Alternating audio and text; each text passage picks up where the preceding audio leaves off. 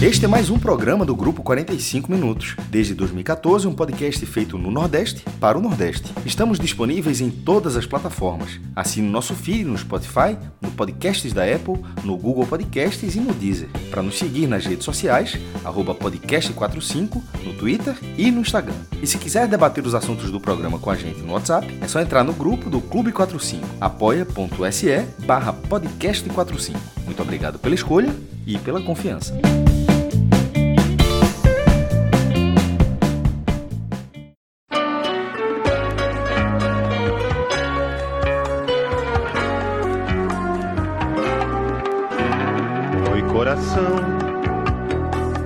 Dá pra falar muito não.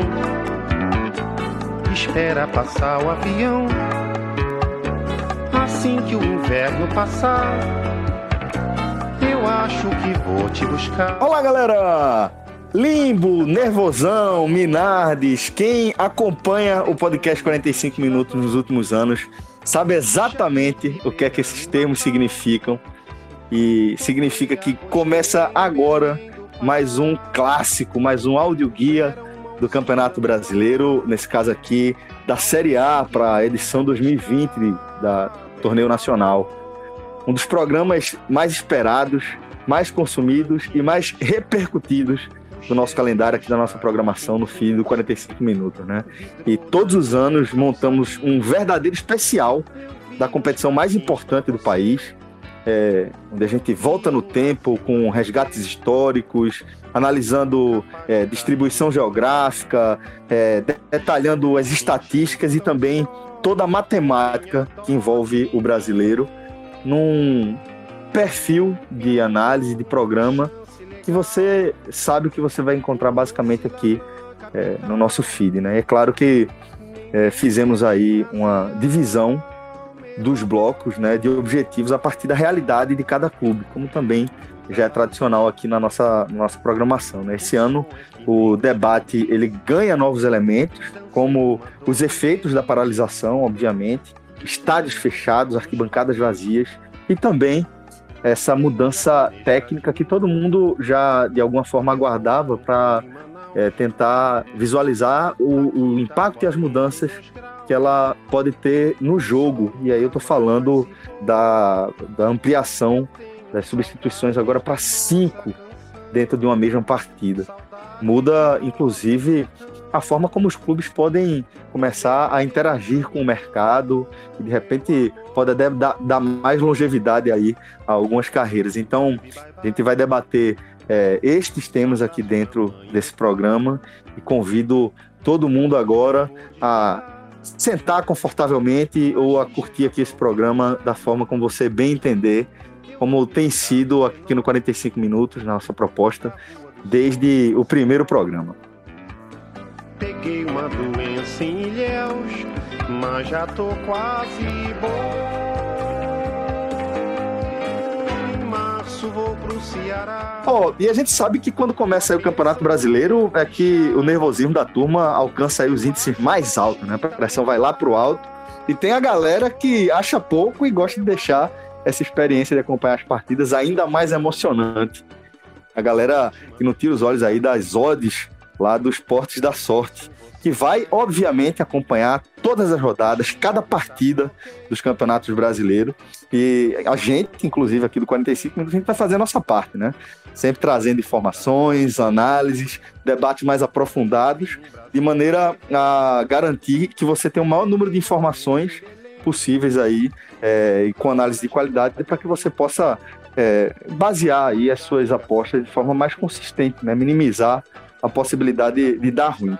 Então, fica a dica para você, tá bom? esportesdasorte.com. Você acompanha aqui o nosso, o nosso feed e os nossos programas para ficar super bem informado.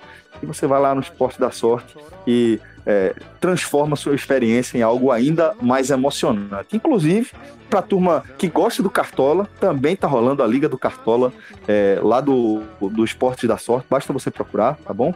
Esporte da Sorte e o site é o esportedasorte.com. Fica aí essa dica para você, beleza?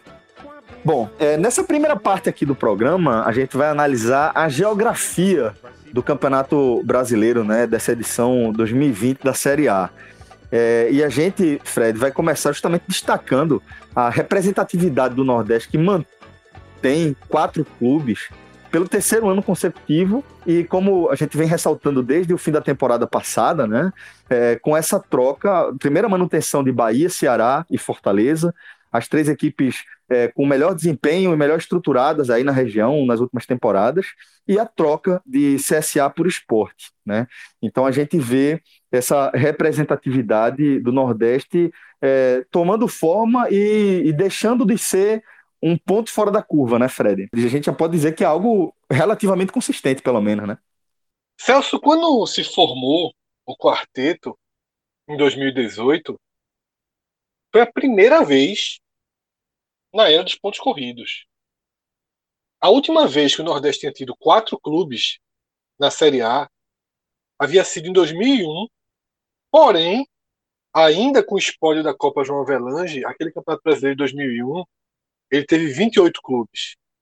Então não significa é, significa um percentual muito menor do que os 20% que o Nordeste tem hoje. Então, em 2018, Esporte, Vitória, Bahia e Ceará eram esse quarteto. Caíram dois, Esporte e Vitória, mas Fortaleza e CSA substituíram. E agora, como você já disse, o CSA foi rebaixado e o Esporte retoma, né, está de volta, mantendo essa fatia do Nordeste, que é uma fatia é, bem importante para o cenário atual do futebol e que remete à fatia original, lá de 71, quando o Campeonato Brasileiro foi criado com 20 clubes, as vagas pré-definidas pela geografia, o Nordeste largou com quatro dos 20 clubes. Então, é, esse esse momento que a gente está vivendo é um momento interessante, um momento especial. Ainda mais esse ano que você tem seis na Série B, você consegue ter dez clubes nas duas primeiras divisões. É uma recuperação de espaço e volta, né, tantos e tantos anos na história para o ponto de partida. Então, é, eu acho que é algo sim para que a região celebre, ainda que não seja o objetivo final, é um ponto de partida muito muito importante. E aí, Fred, só para destacar, né, 71 que largou com 20%, em 72 eram oito equipes nordestinas, né, porque abriu mais, né, tinha equipe alagoana, tinha equipe potiguar, Sergipano e tudo mais, e aí oito equipes das 28 que tinha, né, exatamente naquela, era as 26 que tinha, e aí acabou dando um percentual de 31%, que acredito tenha sido o maior é, da era aí do, do Brasileirão. Quem sabe um dia volta, né, o ponto de partida é ter os quatro, e um dia, quem sabe o Nordeste pode conseguir mais espaço numa competição que ela é tradicionalmente, sobretudo a partir de 88, quando começou a ter o acesso e rebaixamento, quando as vagas pararam de ter uma distribuição geográfica, é uma competição que vai ficando cada vez mais restrita. É uma competição que envolve poucos estados, que envolve também poucas cidades e praticamente só é disputado em capitais. Então, numa comparação 19 e 20, né, 2019-2020, a Série A tornou-se ainda mais restritiva esse ano, com continua com quatro regiões do país, porém diminuiu de 10 para 9 estados. Alagoas e Santa Catarina saem do mapa da Série A e Pernambuco volta para esse mapa. Santa Catarina, importante, desde de 2002, né, desde 2001, na verdade, a partir de 2002 teve um clube catarinense, foram 18 anos consecutivos com clubes catarinenses, sendo que em 2015 eram quatro.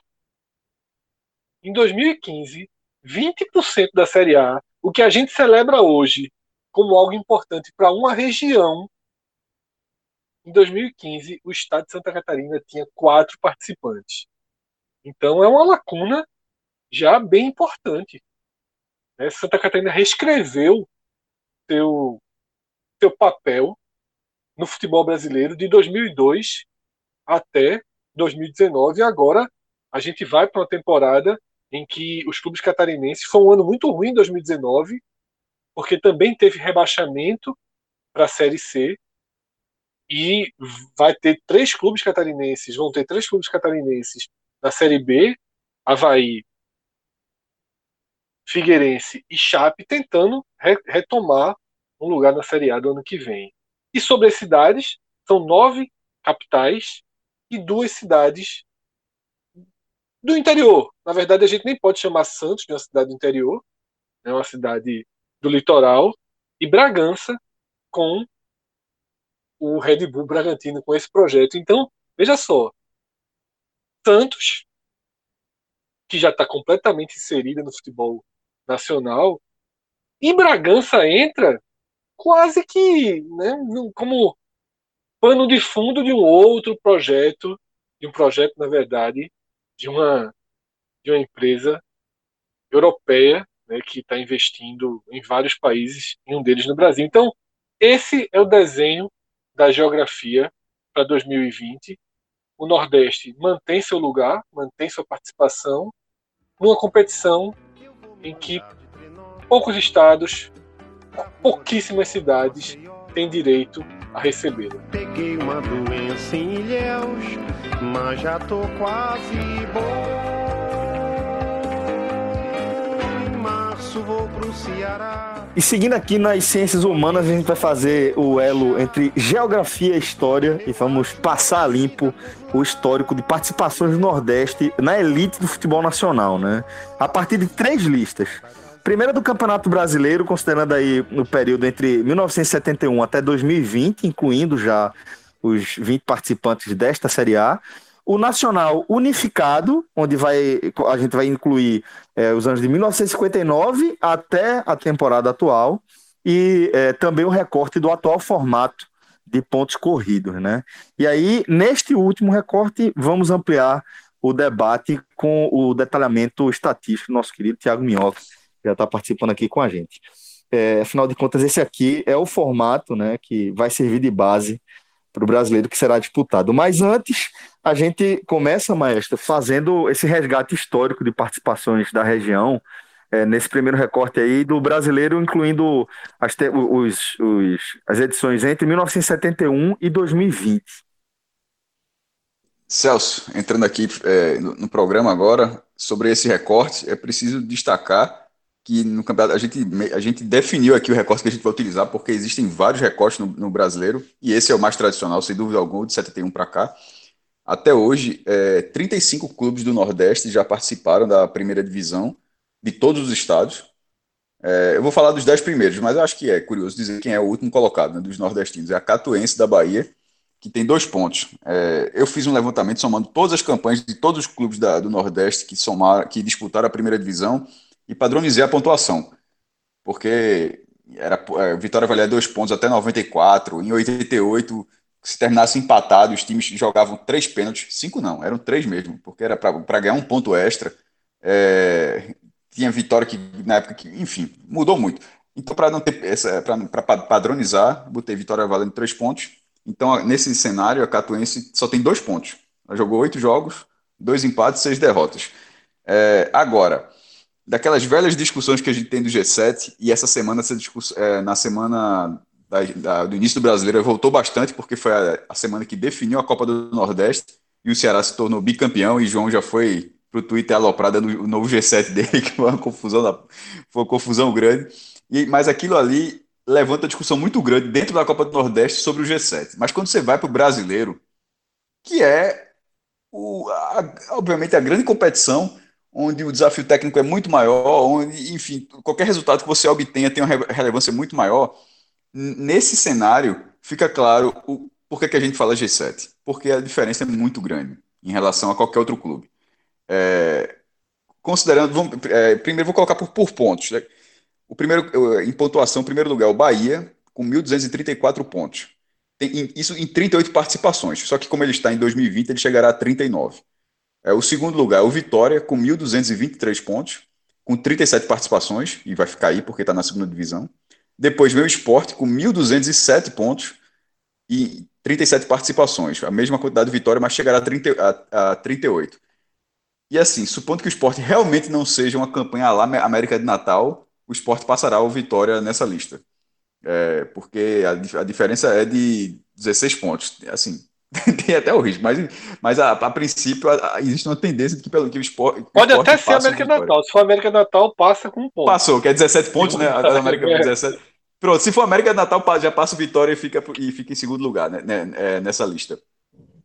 É, detalhe, na verdade, o, o Bahia, é preciso dizer que o Bahia em primeiro, né? O Bahia não estava remando aqui sozinho primeiro, não. Na verdade, ele aproveitou que Sport e Vitória não jogaram a primeira divisão de 2019 para passar os dois. O Bahia estava atrás. O Bahia estava atrás. O, o, primeiro colocado era o Vitória, o segundo era o Sport. E o Bahia era o terceiro. o Bahia ultrapassou os dois times. Né? É, pode ver que, inclusive, a diferença é muito próxima. O Bahia tem 27 pontos a mais do que o Sport. Só para dar um, para ilustrar bem o que foi a campanha de 2019 do Bahia. É, fechando o G4, a gente aí é a grande, é a maior, é a maior carta do Náutico sobre esse, sobre esse debate. O Náutico aparece em quarto, na quarta colocação, muito consolidado em quarto, em quarto lugar. Ele está bem abaixo desses três. Esses três são os únicos nordestinos com mais de mil pontos somados na primeira divisão. O Náutico tem 720 pontos é, a, em 27 campanhas na primeira divisão. Veja a diferença. O Náutico é o quarto. O quinto lugar já tem 586.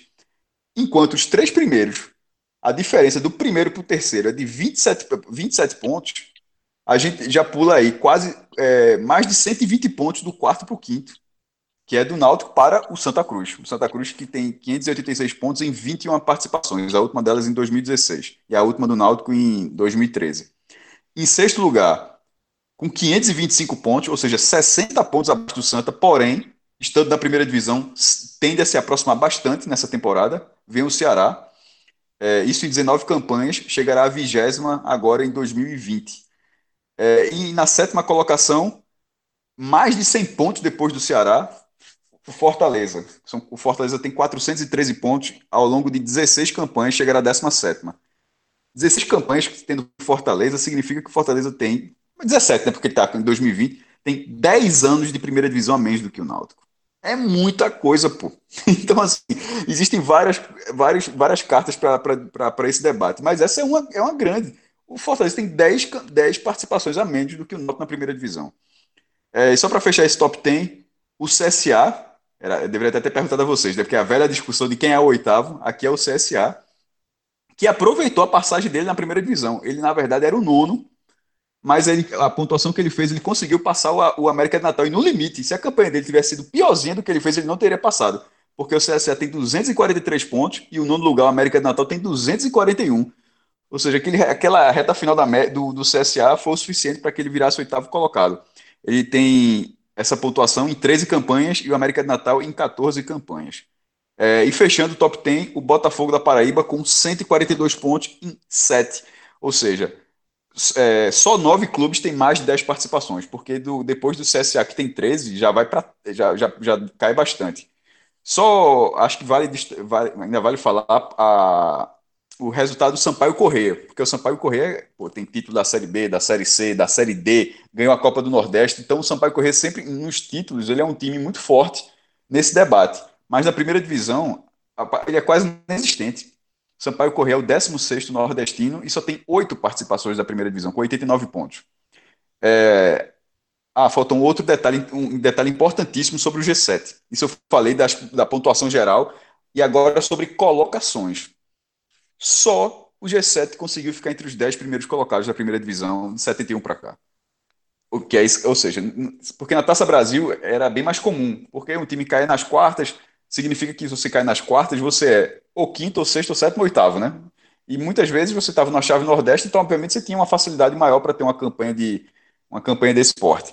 Mas no Campeonato Brasileiro de 71 para cá, para ficar entre os 10 é algo muito mais trabalhoso, muito mais.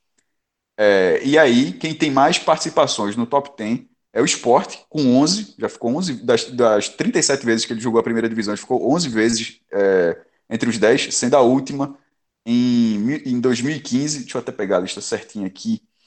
É, a última de 2015 foi o sexto lugar.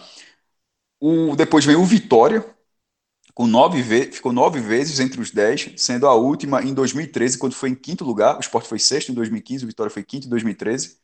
Na sequência vem o Bahia. O Bahia, o Bahia tem da Taça Brasil, mas quando chega no brasileiro, ele, obviamente ele, ganhou, ele teve a maior campanha de todos, o, o título nacional de 88 que a gente já discutiu várias vezes em relação ao título nacional do esporte 87, e a, a campanha do Bahia é maior, isso aí ninguém, a gente não discute isso aqui no podcast. É, mas a parte disso aí, o Bahia tem poucas participações no top 10, são sete, quatro a menos do que o esporte, por exemplo, dois a menos do que o Vitória, que durante muito tempo ficou, era, estava à sombra do Bahia em relação a campeonatos nacionais. E não por acaso faz sentido na hora que você lembra que a última vez que o Bahia ficou entre os 10 foi em 2001. Tá perto. Se o Bahia não ficar entre os 10 nessa edição, significa que o Bahia completará 20 anos sem ficar entre os 10 na primeira divisão. Um time que já foi campeão brasileiro, ficar 20 anos sem ficar uma vezinha sequer entre os 10. É algo muito grave uma lacuna grave do Bahia se ele não, se ele não conseguir nessa edição. É, seguindo, tem o Santa Cruz, com três vezes, as três nos anos 70, que é, é a década é, de ouro do Santa. Foi quarto lugar em 75, quinto em 78 e décimo em 77. Depois, com, aí depois é, um empate triplo, com todo mundo tendo uma campanha. O Náutico, uma vez, sexto lugar em 84. O Ceará, uma vez, sétimo lugar em 85 e o Fortaleza uma vez com a nona colocação em 2019. O Fortaleza que é, é, já foi duas vezes vice-campeão brasileiro, mas as duas na Taça Brasil, ele nunca tinha ficado entre os 10 é, no formato de 71 para cá e conseguiu justamente na sua volta à primeira divisão depois de muito tempo e já na era dos pontos corridos, o que ainda dá um peso muito maior àquela campanha de 2019 do Fortaleza, que no final, por causa até do número de vagas da Libertadores, ficou até um detalhezinho de beliscar uma vaga aberta. E Cássio acabou de trazer né, essa, esse raio-x né, do Campeonato Brasileiro de 71 até 2019, ele tem um post no blog dele que todo final de ano ele atualiza. E para quem tem a curiosidade, nesse post tem por Taça Brasil, por Roberto Gomes Pedrosa e tem unificado. Tá? Eu vou fazer uma leitura mais rápida do unificado que está no blog de Cássio. Por participações, unificado, lembrando, conta a era de, da Taça Brasil. A era desde 59. De 59, passa pelo, pelas edições do Roberto Gomes Pedrosa até agora. Contando as participações em 2020, né, quem vai jogar em 2020, o Bahia lidera em participações com 48, Esporte 41, Vitória 39, Náutico 34. O Náutico até tem uma aproximação do Vitória quando entra toda a história. E aí. Não, ele já é forte com... em 71, Fred. Quando bota a taça Brasil, aí atropela, pô. Aí, é, Exatamente, ele já se aproxima do Vitória, né? É. E aí já começa a ter também, porque o Ceará e o Fortaleza tinham uma presença mais forte, começam a ficar mais, mais próximo do Santa Cruz também. Ceará empata com Santa Cruz em participações. Esse ano o Ceará faz 24 a 24 com o Santa e o Fortaleza tem 22. CSA com 19, América 15 e ABC 14 completa, completam esse top 10 do Nordeste. E em campanhas. Mas acho que vale dizer a pontuação. É, vale, dizer, vale dizer também, Fred, a pontuação. Porque é, é, foi interessante você falar que o Ceará empata com o Santa. Mas tem uma diferençazinha de, deixa eu ver aqui, 32, 54 pontos ainda. É, ou seja, é uma campanha bem pesada para o Ceará empatar com o Santa em, em pontuação também. É, nessa, ele precisaria em dois, de... nessa, no Brasileiro 2020 ele precisaria possivelmente de mais um brasileiro. Ele ficaria com uma participação a mais e aí possivelmente ele ultrapassaria o Santa também em pontos. Isso, Ou seja, isso. ele empata, em 2020 ele empata em participação e em 2021, se ele permanecer, ele ultrapassa nos dois critérios, porque se ele ficar esse ano e no ano que vem, mesmo que seja rebaixado, ele conseguiria esses oh. pontos que o separam ele teria chance de passar em 2020 com uma campanha muito boa, né? Muito boa, Mas muito fora da curva. Muito, é. muito, muito, muito fora da curva. É, Fred, em 2020 significa que a gente está no, no, Campeonato Brasileiro do ano é, 62, porque ele começa em 59, ele tem 59, 60 e depois de mais 60 anos. São 62 anos de Campeonato Brasileiro, tendo dois anos dobrados, né? Ou seja, são 64 campeonatos brasileiros. Né? Porque 67, 68 Teve tanto Taça Brasil quanto o Roberto Gomes Pedrosa. Nessas 64 edições, e to, todos têm o mesmo, mesmo peso. Então, de 64 edições, eu digo isso porque, por exemplo, o Bahia jogou, se eu não me engano, os, a, os dois no mesmo ano. Então, tem que contar dessa forma. É 47 e 64. Quando a gente fala aqui é, 47 e 64, ou 48, no caso do esporte, 40 já conta. De, desculpa, desculpa, 48 de 64, o próprio esporte 41 de 64, é, dois terços dois terços da história você jogando numa história de seis décadas. Numa história de seis décadas, você ter dois terços jogando a primeira divisão, é porque você é clube de primeira divisão. Quando, é quando você não joga, você é exceção.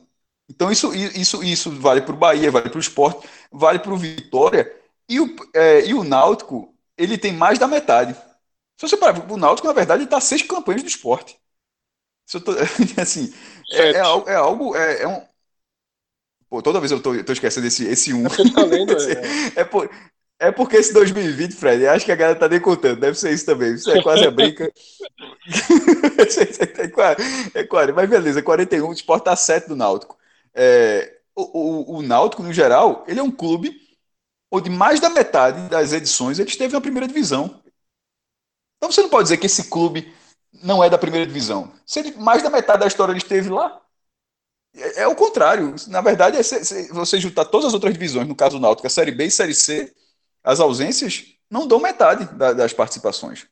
Cássio, se fizer por estado, tá? De 59 até 2020, Pernambuco tem 101 participações, Bahia 99, Ceará 53, Sim, Ceará 53. Esqueça não, esqueça não. Rio Grande do Norte e Alagoas 33. Aí para fechar a lista, como da outra vez Cássio também trouxe as campanhas entre os 10 primeiros, se contar desde 59, são 69 campanhas. O esporte, que liderava de 71 até 2020, também lidera em número de edições dentro dos 10 primeiros colocados. O esporte tem 14 campanhas. O Bahia salta de 7 para 13, ultrapassa o Vitória. Mas com, e com peso muito maior. É porque, porque eu padronizei um título, pelo, né? Não, e dois vices. Assim, é, é então assim. É porque entra toda a Taça Brasil, né? Não, mas é, então, mas o peso, o que eu digo assim, o, o Sport tem uma campanha de top 10 a mais do que o Bahia. Como esse posto ele é todo padronizado, Fred, pela quantidade de vezes que você ficou entre os 10. Mas na hora que o Bahia junta a Taça Brasil, fica, eu acho que é indiscutível que o Bahia é, tem um, claro, um, um é. Tá, tá, são dois títulos brasileiros, pô, são quatro finais, quatro finais. O Vitória, ele sai de 9 para 11 edições ficando entre os 10 primeiros. O Náutico, 7. Fortaleza e Ceará, 5 vezes cada um. E o Santa, 4 vezes, fechando aí o G7. Abaixo do Santa, o Náutico deu 6. Motoclube. Isso, o Náutico, Náutico é, é, é, é muito importante a história do Náutico nos anos 60, né? Cinco veja só, os anos 60 para o Náutico significa que o Náutico ele adiciona cinco campanhas de G4. um vice, duas vezes terceiro lugar e duas vezes quarto lugar. De classificação final, né? Porque, em, em, se eu não me engano, duas dessas edições ele entrou já na semifinal, porque era uma característica da Taça Brasil. Então, isso tudo ele considera a classificação final. Não significa que o time foi quarto lugar, jogando 35 partidas, ganhando 20 jogos, aquela vacalhação, não. não é, é, é, isso aqui é a classificação final. Mas é a classificação final, é algo oficial. E aí, para complementar também essa, esse é, trecho aqui, né, também com informações do do, do blog do Maestro, vou falar, fazer também essa leitura aqui do, do, do recorte dos pontos corridos, né, onde somente nove clubes nordestinos é, disputaram né, esse formato. Esporte e Vitória com dez participações cada um, o Bahia com nove e aí depois a gente vai ver um trio formado por Ceará, Fortaleza e Náutico, com cinco participações cada uma. Aí vai ter um, um outro salto, né? Primeiro a gente vê saltar do Bahia, que é o segundo com nove, para esse trio aí que tem cinco, e desse trio é, que tem cinco, salta para o Santa Cruz, com duas participações é, na era dos pontos corridos. E, e para fechar, CSA e América com a campanha cada um, né? E para a gente fechar aqui esse recorte, é, vou trazer também as campanhas de primeira página, metade de cima da tabela, né? O esporte, é, o Vitória, aliás, tem duas participações, duas campanhas de primeira página, é, sendo um quinto lugar em 2013 e um décimo em 2008. O esporte tem uma campanha de primeira página, quando foi sexto lugar em 2015, e o Fortaleza tem a, também tem uma campanha de primeira página, justamente a do ano passado, quando foi Celso, é, nono colocado. Você usou a primeira página, você empregou muito bem Não sei se foi de forma consciente, mas empregou muito bem, porque todas as campanhas do Nordeste no top 10 aconteceram já com o brasileiro com 20 clubes. Exato. Porque se fosse no início dos pontos corridos, quando tinha 24, a primeira página era o cara ser décimo segundo. Décimo era um pouquinho maior. a primeira né? página. Era o campeonato maior. Mas desde 2006, são 20 clubes, então, de fato, a primeira página, a primeira metade, é, o recorte é, é do décimo lugar para cima, assim. Só como curiosidade. Não, mas é, foi importante, né? Porque também tem essa diferença é, até chegar ao formato atual com 20 clubes. E aí a gente faz agora um. entra no DeLorean rap, rapidamente e vem para a edição 2020, onde a gente já vai fazer uma, uma análise com um olhar mais matemático. Vou trazer aqui Tiago Minhoca de volta para o nosso debate, porque ele preparou uma espécie de coeficiente do Nordeste na Série A no atual modelo de disputa, né, que a gente acabou de falar, com 20 clubes em ponto corridos iniciado em 2006. Então, Minhoca, queria que você trouxesse para a gente, esse, apresentasse para a gente esse coeficiente. Ah, pois é, é, a gente fez um coeficiente aí que, na verdade, é um coeficiente, assim, para a estatística é bem simples, né, que é uma média. Né? O, o, no caso, o Fred falou comigo antes, aí, antes da gente gravar, e ele pediu mais ou menos para tirar um, um, digamos, um valor médio de um clube nordestino nos pontos corridos, e aí eu tirei exatamente 2003, 2004, 2005, até porque tinham mais pontos a disputar na, naquelas edições. Então, pegando de 2006 a 2019, ou seja, aí 14 temporadas com 20 clubes, a gente chega numa média de 42,8 ou, se a gente quiser arredondar, 43 pontos em 39 participações das equipes nordestinas, né? Exatamente as nove que você listou. E aí, baseado nessa média de 43 pontos, eu fiz uma divisão exatamente para ver quem esteve acima dessa pontuação, ou seja, de 43 pontos para cima, e quem fez abaixo dos 43 pontos, que curiosamente a gente vai ver um detalhe que praticamente define quem cai e quem permanece. Todo clube nordestino que fez de 43 pontos ou mais permaneceu na Série A. Né? O Bahia teve seis vezes, o Ceará duas vezes, o Fortaleza uma vez, no caso ano passado, o Náutico três vezes, o Esporte seis vezes e o Vitória cinco vezes, sempre que eles fizeram pelo menos 43 pontos, nenhuma equipe nordestina caiu. Se a gente for olhar os que têm abaixo de 43 pontos, são 16 vezes que isso aconteceu e em 15 a equipe acabou caindo. O Ceará, no passado, conseguiu criar a exceção da regra, né? Porque o Ceará conseguiu fazer. Bem abaixo dessa margem. É bem abaixo, bem abaixo da história dos pontos corridos, né?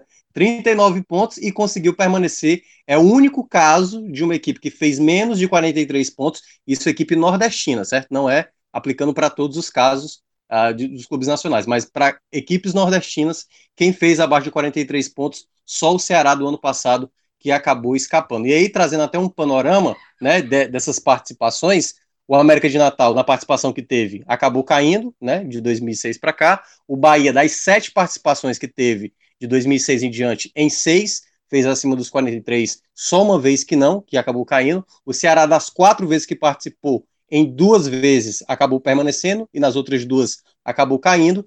O CSA, na participação que teve, acabou caindo. O Fortaleza, nas duas participações que teve também de 2006 para cá, uma vez permaneceu e na outra vez caiu. O Náutico, em cinco participações, em três permaneceu e em duas caiu. O Santa foi duas vezes participou, acabou caindo nas duas vezes. O Esporte é o que tem mais participação de 2006 para cá, nove vezes, e em seis vezes acabou fazendo a pontuação né, de 43 para cima e permanecendo na Série A. E o Vitória para fechar oito participações nesse período aí de 20 clubes e cinco vezes permaneceu na Série A.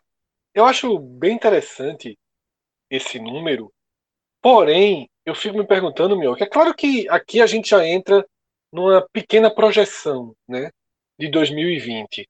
Mas eu fico me questionando até até que ponto os 39 do Ceará de 2019 são uma gigantesca exceção historicamente, sim, está mais do que provado no seu no, no que você trouxe agora.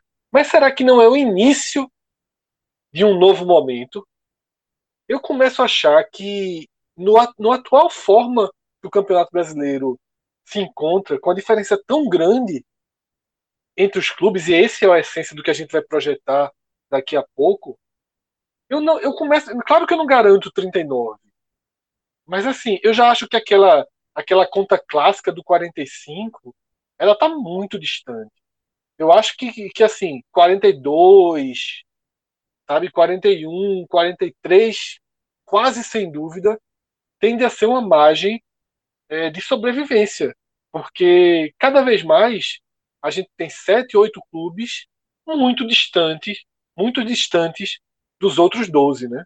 Pois é, Fred, eu, pode ser que sim, mas assim, uh, se a gente for pegar a temporada de 2018, o Ceará largou muito mal, né? O Ceará foi ganhar na 13 terceira rodada, né, até diante do esporte, conseguiu, assim, ter a pior largada, assim, dos pontos corridos, que foi na edição de 2018, só que o Havaí, ano passado, conseguiu ficar 16 jogos sem ganhar, os, os 16 primeiros, foi ganhar praticamente no final do primeiro turno, na 17 rodada. E a Chape também era outra equipe que mostrava muita fragilidade o Cruzeiro numa situação deplorável, o CSA, que já era considerado uma equipe muito fraca, mas eu não sei se nesse ano, assim, já trazendo o debate, né? Porque o Atlético Goianiense, apesar de muita gente pintar ele como talvez o mais frágil, né, assim, do, do das equipes, é uma equipe que vem se estruturando cada vez mais, está nesse bate-volta, né? Talvez aí uh, não vá ser, acho que tão vulnerável assim. Pode ser uma equipe que consiga tirar alguns pontos, mas ainda acho que é um favorito para rebaixamento. Talvez não vá ser tão baixo como foi na temporada passada, porque eu acho que foi realmente muito atípico. Mas se eu fosse palpitar, eu acho que talvez com 42 pontos, talvez vá estar ali na média, um ponto abaixo, quem sabe dois, mas não acho que vá ser tão absurdo como foi ano passado, porque eu acho que talvez assim, daqui a uns 10 anos a gente ainda vai estar falando da temporada de 2019, que uma equipe com 39 pontos acabou permanecendo na Série A. Eu acho que vai ser assim considerado um dos campeonatos com pontuação mais baixa para escapar do rebaixamento, mas ainda acho que nessa temporada, diferentemente de 2019, não me, não me parece que tem equipes muito estraçalhadas. Claro que a gente pode falar do esporte, do momento incerto, dos problemas que está tendo, mas tem um peso, né? Acho que, enfim, em alguns casos eu, eu consigo ver que 2020 ainda vai ter uma pontuação uh, próxima ali dos 42, por aí, 42 pontos acho que vai ser a pontuação ali que vai ser a disputa para tentar escapar do rebaixamento. É, já meio que entramos aqui, mas daqui a pouco vamos mergulhar de forma mais profunda, é, justamente na questão das projeções. Vamos tentar encaixar os times como a gente sempre faz, né? O time que vai brigar pelo título, o time que vai estar no nervosão, se vai terminar desse ano, quem vai ser. Vamos mergulhar nisso tudo aí daqui a pouco. Antes, só lembrar aqui aos ouvintes do 45 Minutos que vocês têm uma condição super exclusiva lá no n10esportes.com.br que é o nosso código que vai garantir 10% de desconto em qualquer compra que você faça. Seja é, coleção nova dos clubes aqui da região, que lá você vai encontrar à vontade, inclusive, tá? Ceará, Bahia, Sampaio Correia, Esporte, Náutico, você vai, vai ter uma oferta bem vasta lá de camisas e produtos de clubes aqui da região, mas também em produtos que já estão com super condições, super promoções, super descontos lá no N10, tá? Tem produto que está até com 70% de desconto, se você dá uma vasculhada, você vai encontrar ainda, e o nosso código vai garantir outros 10% para você. Sem falar que a N10 tem aquela condição de frete grátis para todo o Brasil em compras a partir de 100 reais, tá bom? É, entrega super rápida, muitas vezes de forma até surpreendente, a gente tem recebido relatos de forma constante aí dos nossos ouvintes, e é, a gente gosta de repassar justamente para que você fique seguro afinal de contas, é uma questão super importante, né? Quando você vai fazer é, compras é, pela internet. Né? Então, a gente assegura aí a qualidade do pessoal da N10 e qualquer, todos os problemas, os poucos problemas que a gente teve, que foram reportados aí é, por, por nossos ouvintes, a gente resolveu em questão de minutos, em questão de instantes e tudo foi muito bem resolvido, todo mundo ficou super satisfeito com as resoluções. Então, fica essa tranquilidade para você que está procurando aquela camisa do seu clube para inaugurar antes de alguma decisão. Está começando agora o campeonato, a hora de começar a fazer com que a camisa ganhe lastro é justamente por agora. O Vasco vai inaugurar a camisa nova contra o esporte, viu? Olha aí, de repente, né? Quando, quando falta perspectiva, a gente se agarra a qualquer coisa. Elogiadíssima a camisa do Vasco, feita pela capa. Olha Ia aí, ser contra o Palmeiras, né? Mas o Palmeiras e Corinthians é um dos jogos adiados da primeira rodada. Então, quinta-feira, no Rio de Janeiro, tem estreia de uniforme novo e cada um vai se apegando no que puder. Se dá pra confiar em três pontos, eu vou por aí, viu? Não, basta um. Tu vai estar trabalhando com um. Basta um, né? É verdade. Esse, tá esse ano é grão em grão. Tá certo, tá certo. Bom, é, a gente já, obviamente, já está fazendo aqui nossas projeções, já, já passeou por aqui, e, e agora a gente vai fazer isso de forma oficial, né? A gente ganha também a companhia do nosso querido Rodolfo Moreira, que vai trazer também essa, esse olhar mais de dentro do mercado para deixar o nosso debate mais completo. E é, primeira, primeira coisa que a gente tem que definir aqui, é, nesse momento do programa, é a gente vai chamar esse G de quanto, né? Vai ser G2, G1, vai ser G3, vai ser G4, porque é, o primeiro, a primeira categoria do brasileiro, uma que a gente costuma passar muito rapidamente, é justamente a das equipes que vão brigar efetivamente pelo título do brasileiro, mas também as equipes que vão brigar de forma direta aí é, pela, pelas vagas é, que classificam direto para a Libertadores, né?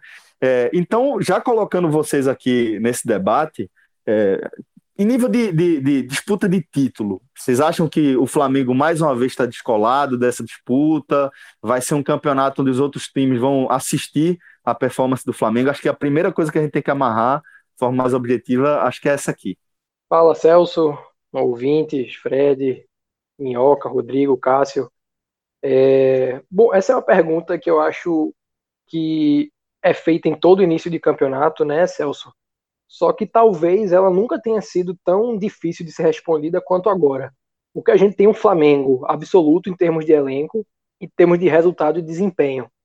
Mas a saída do Jorge Jesus, ainda que é, não não indique um, uma, não indique não, não não vai é, inferir numa queda abrupta, porque o Flamengo tem é, longevidade no grupo, qualidade técnica muito acima da média, mas ela pode ter o potencial de representar um baque. Né? Hoje chega um novo técnico que não está familiarizado com a cultura brasileira e que sim herda um, uma condição muito favorável, né? eu diria invejável, mas que pode, assim, ao se deparar com a, com a realidade diferente e cercada de expectativas, acabar é, lidando com dificuldades e sucumbindo a elas. Então, existe uma margem é, para questionamento da, do absolutismo do Flamengo, mas pesa a favor do clube, além de ser o favorito pelas suas próprias condições, a ausência de concorrentes, porque hoje é, não há muitos elencos, na verdade há pouquíssimos elencos minimamente equiparáveis ao do, ao do Flamengo. O Atlético Mineiro, é, ele na verdade é um, um, um, time que gera controvérsias porque montou no papel um time fortíssimo, né, entre remanescentes já de outras temporadas e investimentos recentes, mas fica muito em, em xeque a capacidade de investimento né, do clube. Agora, essa deve ser uma questão para a gente discutir pensando mais a médio prazo esse não deve ser um impeditivo para a competição do Atlético nesse campeonato brasileiro. Então, com o Jorge Sampaoli, que é um cara é, que conseguiu extrair muito de um elenco do Santos, que estava longe né, de ser é, melhor, por exemplo, que do Palmeiras, e conseguiu acabar à frente do time comandado inicialmente por Escolar e depois é, pelo Mano Menezes, isso traz um, um, essa junção né, de um Atlético Mineiro que é melhor do que o Santos de 2000, pelo menos no papel, melhor que o Santos de 2019 e comandado por um cara com a capacidade de, é, de extração de rendimento absurda, eu consigo ver o Atlético como o time mais próximo né, de ofender esse Flamengo. E não à toa, né, o Sampaoli ele condicionou sua ida ao Atlético ao investimento maciço para que a perseguição ela não fosse tão é, impensável como foi no Santos de 2019, porque ainda que o Santos tenha, em determinado momento, ameaçado o Flamengo, sempre foi nítido que não haveria combustível suficiente para manter a pegada, né? Tanto porque a, o, o Flamengo nivelou muito por alto, como também pelo fato de que o Santos teria que assim ter um rendimento que ele chegou muito próximo de ter, mas que não foi suficiente. Então, abaixo do Flamengo, o Atlético. E aí, é, pensando em é, tentar equiparar. A gente tem um Palmeiras que nos últimos anos conquistou dois títulos e sempre esteve brigando, mas que eu acho que está num momento de desgaste de várias peças, o que repercutiu na saída do Dudu. E, sobretudo, o Luxemburgo está muito distante de extrair é, algo próximo ao que a gente fez, falou aqui do São Paulo, né, que é de estar tá sempre no limite. Então, por mais que o Palmeiras tenha elenco, eu não consigo colocá-lo na mesma prateleira do Flamengo e do Atlético. E por último, a gente tem um Grêmio, né, que é um time que também tem colecionado títulos aí desde a chegada do Renato Gaúcho no fim de 2016. Mas o próprio histórico do Renato, né, e seu sua tendência de priorizar outras competições em detrimento aos pontos corridos, me deixa com um pé atrás de colocá-lo numa condição de competir. E existe aí também né, o forte indício de perda do Everton Cebolinha, o que é um desfalque que eu acredito que o Grêmio não teria condições de repor ainda nessa janela, né, ainda para esse campeonato. Então, para mim, a gente tem um G2 constituído de Flamengo e Atlético Mineiro. A tendência é muito forte de um bicampeonato do Flamengo, o que poderia ser ameaçado em função das questões que eu pontuei, né, de uma dificuldade de assimilação do novo treinador, e por um desempenho do Atlético Mineiro que seria, de certa forma, surpreendente. Certo, isso, isso em relação a título, né? É, vocês concordam com o Rodolfo que em relação a título a gente teria máximo aí até o Atlético Mineiro, Flamengo e Atlético Mineiro nessa disputa? Eu acho que Rodolfo ele já trouxe quatro times que pertencem a esse G do primeiro bloco, do primeiro pelotão.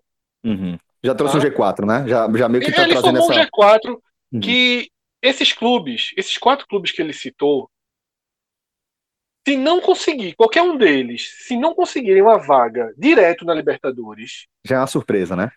Já é uma surpresa muito negativa. Eles não vão ter sim, sim. alcançado o objetivo básico deles. Certo. Esses quatro clubes, eles entram para ficar nas quatro primeiras posições. Então eu acho que nesse, nesse recorte aí, não tem muito o que mexer. Eu acho que, que Rodolfo aponta bem que o Atlético Mineiro tem um perfil pelo treinador, talvez fazer investimentos além do seu poder, para tentar fazer um, um, uma perseguição. Porém, como o Flamengo deu um passo para o desconhecido, uma coisa é você traz Jorge Jesus ele dá super certo. O Flamengo fez uma ótima escolha de substituto. Mas tem adaptação, e tem encaixe. Não é uma fórmula pronta. Tá? Que, talvez ele trouxesse um, um super treinador de ponta, fosse uma fórmula pronta, mas ele não trouxe. Ele trouxe um cara muito importante que trabalhou muito forte com Guardiola, mas não é Guardiola. Tá? A gente vai saber se ele tem potencial para ser um Guardiola ou não agora. Mas vai, vai, pode ter um atrito no início do trabalho. Eu acho que existe uma, alguma disputa, existe uma chama de disputa. O Atlético Mineiro tem que começar muito forte. Tem que começar muito forte, até para criar toda essa mobilização, se necessária, financeira. Esses quatro clubes, ninguém aqui vai, vai discordar. Eu acho que a dúvida que a gente começa a debater é se a gente pode colocar dentro desse G, não pensando no título, mas pensando em ficar na frente de um desses quatro, porque qualquer clube que a gente possa colocar na lista agora, se a gente achar que ele tem condição de disputar com o Palmeiras uma quarta colocação, ou um clube que, não, ele vai ser quinto, é bem possível que ele seja quinto, a gente pode descolar. A gente não precisa ser tão restrito em fazer um G2 ou um G4. Então, a pergunta que eu faço aqui é: Corinthians, São Paulo, Atlético Paranaense e Inter. Eu acho que esse é um segundo bloco. Então, com que eu cara, até tenho minhas dúvidas. cara de limbo, Fred. Então, é, eu até tenho minhas dúvidas, isso. Eu até tenho minhas dúvidas se a resposta vai ser sim. O São Paulo, por exemplo, eu já, já antecipo que para mim a resposta é não. Tá? Esses clubes, a gente vai realmente fazer só um G4 esse ano? Ou a gente vai apontar que dessas, dessas quatro equipes, ou mesmo de fora, se alguém quiser citar o Bahia, o Red Bull, o Fortaleza, o Ceará, Santos, que não está sendo citado aqui porque está com muitos problemas, alguém aqui colocaria mais um time para fazer uma espécie de um G5 ou não? Olha, eu vou falar por mim, Fred. Assim, eu considero que sete equipes dessa Série A, se bater título, eu não vou achar estranho. Uh, e aí, exatamente, né, vou tirar o São Paulo desses três que você citou e vou deixar Corinthians e Atlético Paranaense. Uh, embora, claro, assim, para eles, assim, a perspectiva, se eu fosse estabelecer um percentual, não seria tão alto, mas eu ainda colocaria um percentual para uma possibilidade de título. É, vamos lembrar, né? O Corinthians praticamente vai ter Sul-Americana para disputar, né? O Atlético Mineiro, que pode ter aí uma vantagem perante a Flamengo, a Palmeiras, que terá um calendário mais cheio, pode até se beneficiar disso, né? Que é um, dos pontos que até acho que o Rodolfo não mencionou, que o Atlético Mineiro, por ter um calendário livre, caiu de Copa do Brasil, caiu da Sul-Americana, então é uma equipe que vai ter o foco total exatamente para o brasileiro. Isso pode ser um, um, fator determinante. Mas, por exemplo, eu não acho que o, o Thiago Nunes uh, seria absurdo levar esse Corinthians em meio a, a determinada crise que o Corinthians é, acaba tendo, vez ou outra, e não sendo uma equipe tão vistosa, possa bater em primeiro. E, e aí o Thiago Nunes se torna um treinador cada vez mais relevante. Mas, claro, em resumo, são esses quatro, né? E talvez se a gente for bem minucioso, como o Rodolfo mencionou, acabam sendo dois, Flamengo e Atlético Mineiro. Mas eu não duvido que o, se um Corinthians bater campeão, ou se um Atlético Paranaense, que só aconteceu lá, né, antes do. É, na, na, época ainda que nem era pontos corridos. E tinha treinador, um... né? E tinha treinador, é, né? É. Mas assim, eu ainda acho. É, o, o fator. O fator. Só, o fator, só cabelo preto. Não tinha um fio branco. É, o fator mando do Atlético Paranaense, eu acho que ainda é algo a se considerar nesse campeonato né? Tipo assim, a gente não vai ter público, praticamente em boa parte. Estou muito curioso com isso, Minhoca. Eu tô, é. muito curioso com, com, com esse aspecto. É, eu não boto, eu não consigo botar como determinante, não. Assim, vou até deixar você concluir, mas só eu tô, esse para mim é o ponto principal de como vai ser a classificação desse campeonato. É, é porque assim, o único ponto que eu vejo o Atlético Paranaense com essa questão sem torcida é a adaptação ao gramado. Todo mundo que vai jogar lá na Arena da Baixada sofre, né? Porque o estilo de jogo que o Atlético Paranaense consegue impor sobre os adversários, e aí a, a né, não, é questão só de da, ali da a torcida inflamando, é o gramado mesmo, é, é como eles jogam lá, é, é, outra dinâmica, e você perceba que não é nenhum time com grandes nomes. Então acho que isso pode ser um fator determinante, o fato dele jogar fora e começar a trazer ponto que geralmente o Atlético Paranaense acaba não conseguindo. Boa parte da boa campanha do Atlético nos últimos anos tem muito em função do, do mando, né? E aí eu não sei se essa questão irá pesar, porque só trazendo aqui um detalhe um pouco fora do brasileiro, em outras ligas, depois dessa retomada do futebol, só a divisão alemã, né, só a liga alemã, que mostrou uma discrepância de visitantes perante a mandante. A gente viu na volta os visitantes prevalecerem mais. Até caiu em outros campeonatos. Os mandantes começaram a perder mais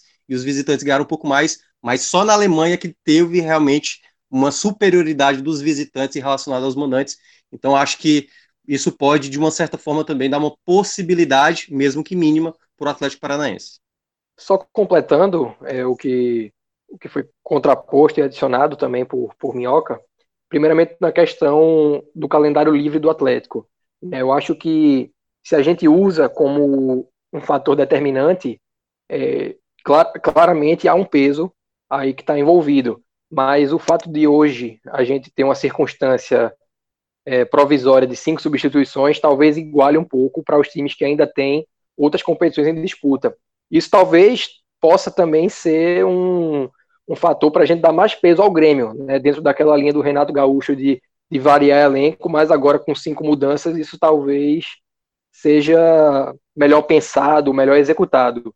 E um último, é, talvez até para concluir, essa situação que está virando regra e não vou dizer que é inédito, mas esse ano eu creio que é o momento que isso está mais consolidado, a questão do determinismo financeiro na formação desse G4.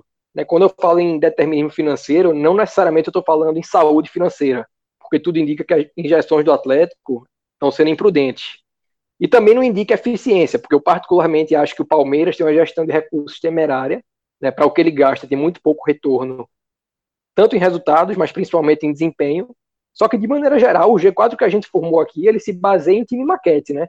Diferentemente de outros anos, a gente não cogita que o que foi montado no papel seja batido por outros aspectos. Né? A gente não está cogitando é, que um Atlético Paranaense, dentro de tudo que fez, possa ameaçar, porque ainda está distante desses no, no, na questão dos recursos, né? Que um, um internacional que tem uma proposta com um técnico diferente também possa fazer frente. Então, cada vez mais a gente vai tendo uma separação por bloco é, em que pode ser que se consolide o que existe hoje no campeonato inglês, né? Que é um Big Five, que já foi um Big Four, mas de maneira assim resumida, eu acho que nunca esse determinismo financeiro teve tão é, blindado de outros aspectos, porque até em função dessa questão circunstancial das cinco mudanças, né, ele torna muito mais é, plausível que essas equipes que têm elencos mais robustos, mais condição de investimento, saiam fortalecidas. Rodolfo, é, ainda tem um, mais um aspecto. É, essa, essa, toda essa paralisação dá uma. É, todo mundo jogou poucas partidas. O Flamengo, por exemplo, jogou alguns, já está parado um tempão no Campeonato Carioca. Quem foi eliminado no Carioca está um tempão sem jogar. É, e essa paralisação toda, e com essa volta de futebol bem tímida agora, e começando já a largada do brasileiro do jeito que vai ser, é, olha que essa buscada é Acho que a última vez que isso aconteceu, tá dando uma, é como se o Campeonato Brasileiro estivesse começando em janeiro. Isso só, a última vez que aconteceu, acho que foi em 92. Eu acho que o campeonato 91 e 92 foram dois anos seguidos que, inver, que o calendário foi invertido. O Campeonato Brasileiro foi para o primeiro semestre e o Campeonato Estadual foi para o segundo semestre. Inclusive, a Copa do Brasil foi para o segundo semestre também.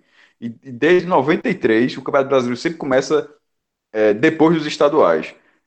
Continua com essa lógica também agora. Só que eu estou querendo dizer é que essa paralisação, começar depois dos estaduais, significa começar com, com o calendário plenamente é, em vigor. E nesse, nesse caso agora, é como se o Campeonato Brasileiro estivesse começando com todo mundo literalmente do zero. Então, na hora que você está falando esse determinismo financeiro, todo mundo vai ter, vai ter, esse investimento, mas nem todos os times têm, é, têm ritmo de jogo. Eu não assisti a partida, obviamente estava vendo Salgueiro e Santa Cruz, Santa Cruz e Salgueiro, a final do Pernambucano, mas simultaneamente estava tendo Palmeiras e Corinthians o jogo de ida da final do Campeonato Paulista.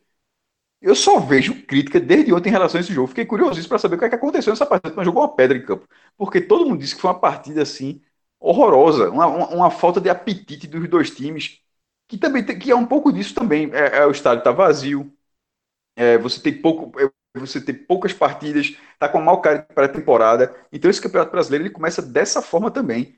É, o Flamengo que tem um ritmo todo, mas o próprio Flamengo deu uma parada, perdeu o treinador. Cássio, nos jogos que a gente acompanhou, nos jogos que a gente acompanhou, né, Copa do Nordeste principalmente, mas também Pernambucano, os times que optaram por se expor menos prevaleceram.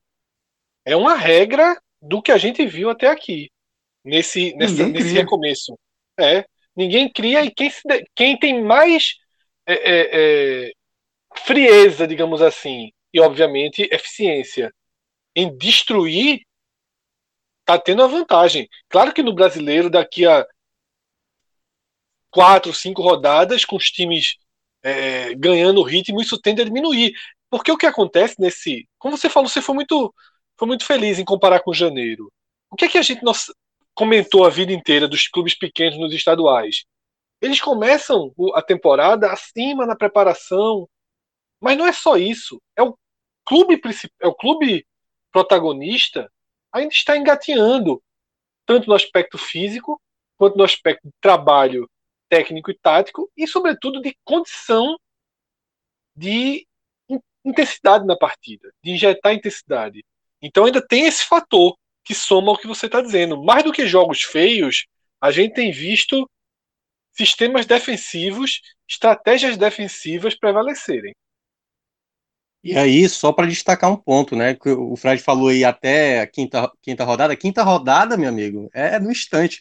Tirando os jogos que serão adiados ali, né? Por conta de campeonatos estaduais, né? Os, os clubes paulistas, o Bahia também. A gente vai ter praticamente em um mês, quando for dia 13 de setembro, 13, 14, ali por volta de 13 de setembro, a gente já vai ter tido 10 rodadas da Série A. Ou seja, praticamente em um mês, a gente terá praticamente 25%, mais de 25% da competição já disputada. Então, é logo do início, né? A gente até, acho que o Fred tinha colocado um, um, um retweet que eu até coloquei, o primeiro turno da Série A vai ser muito corrido, vai ser realmente muito rápida, e aí é em meio a todo mundo tentando se adaptar, a pegar ritmo. A gente pode ver um alto índice de lesões de jogadores, porque é jogo em cima de jogo, então quem não tiver muito banco e quem não tiver muita reposição é capaz de sofrer exatamente com isso. Então, essa retomada do futebol, com muitos jogos de Série A, praticamente um em cima, um em cima do outro, a gente pode ver aí uma, uma situação meio que quase igualitária, né? Como o próprio Cássio mencionou, que é praticamente todo mundo na mesma situação, sem muito ritmo, e aí, quem sabe, não tem assim nada muito discrepante, mas só na prática a gente vê se isso vai acontecer.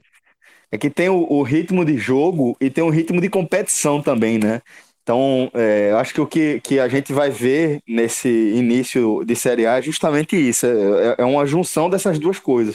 Os times entrando em ritmo de jogo e em ritmo de competição, num momento muito decisivo da, da caminhada dos times na série, na, no Campeonato Brasileiro, né, principalmente Série A e Série B, que, que é, é meio que pode dando tranquilidade ou pode fazendo com que você pegue aquele vento, né?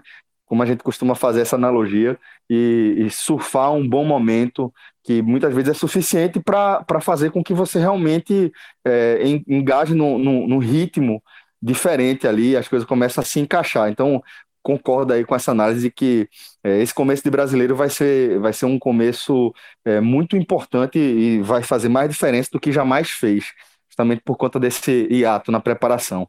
Mas agora, é, seguindo para. A gente pra... precisa. Não, a gente Vamos precisa amarrar, né? fechar. É. Não, não fechou.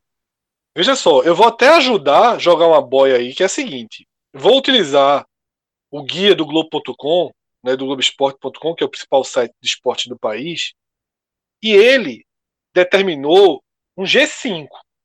Ele carimbou cinco, cinco clubes com chance de título. Ele foi até o Corinthians. Os quatro que a gente já citou e o Corinthians. Então a gente precisa decidir aqui quantos a gente coloca nessa condição que é a que eu falei. Não é só a briga pelo título. Quem vai brigar pela quarta posição também está colocado aqui, tá?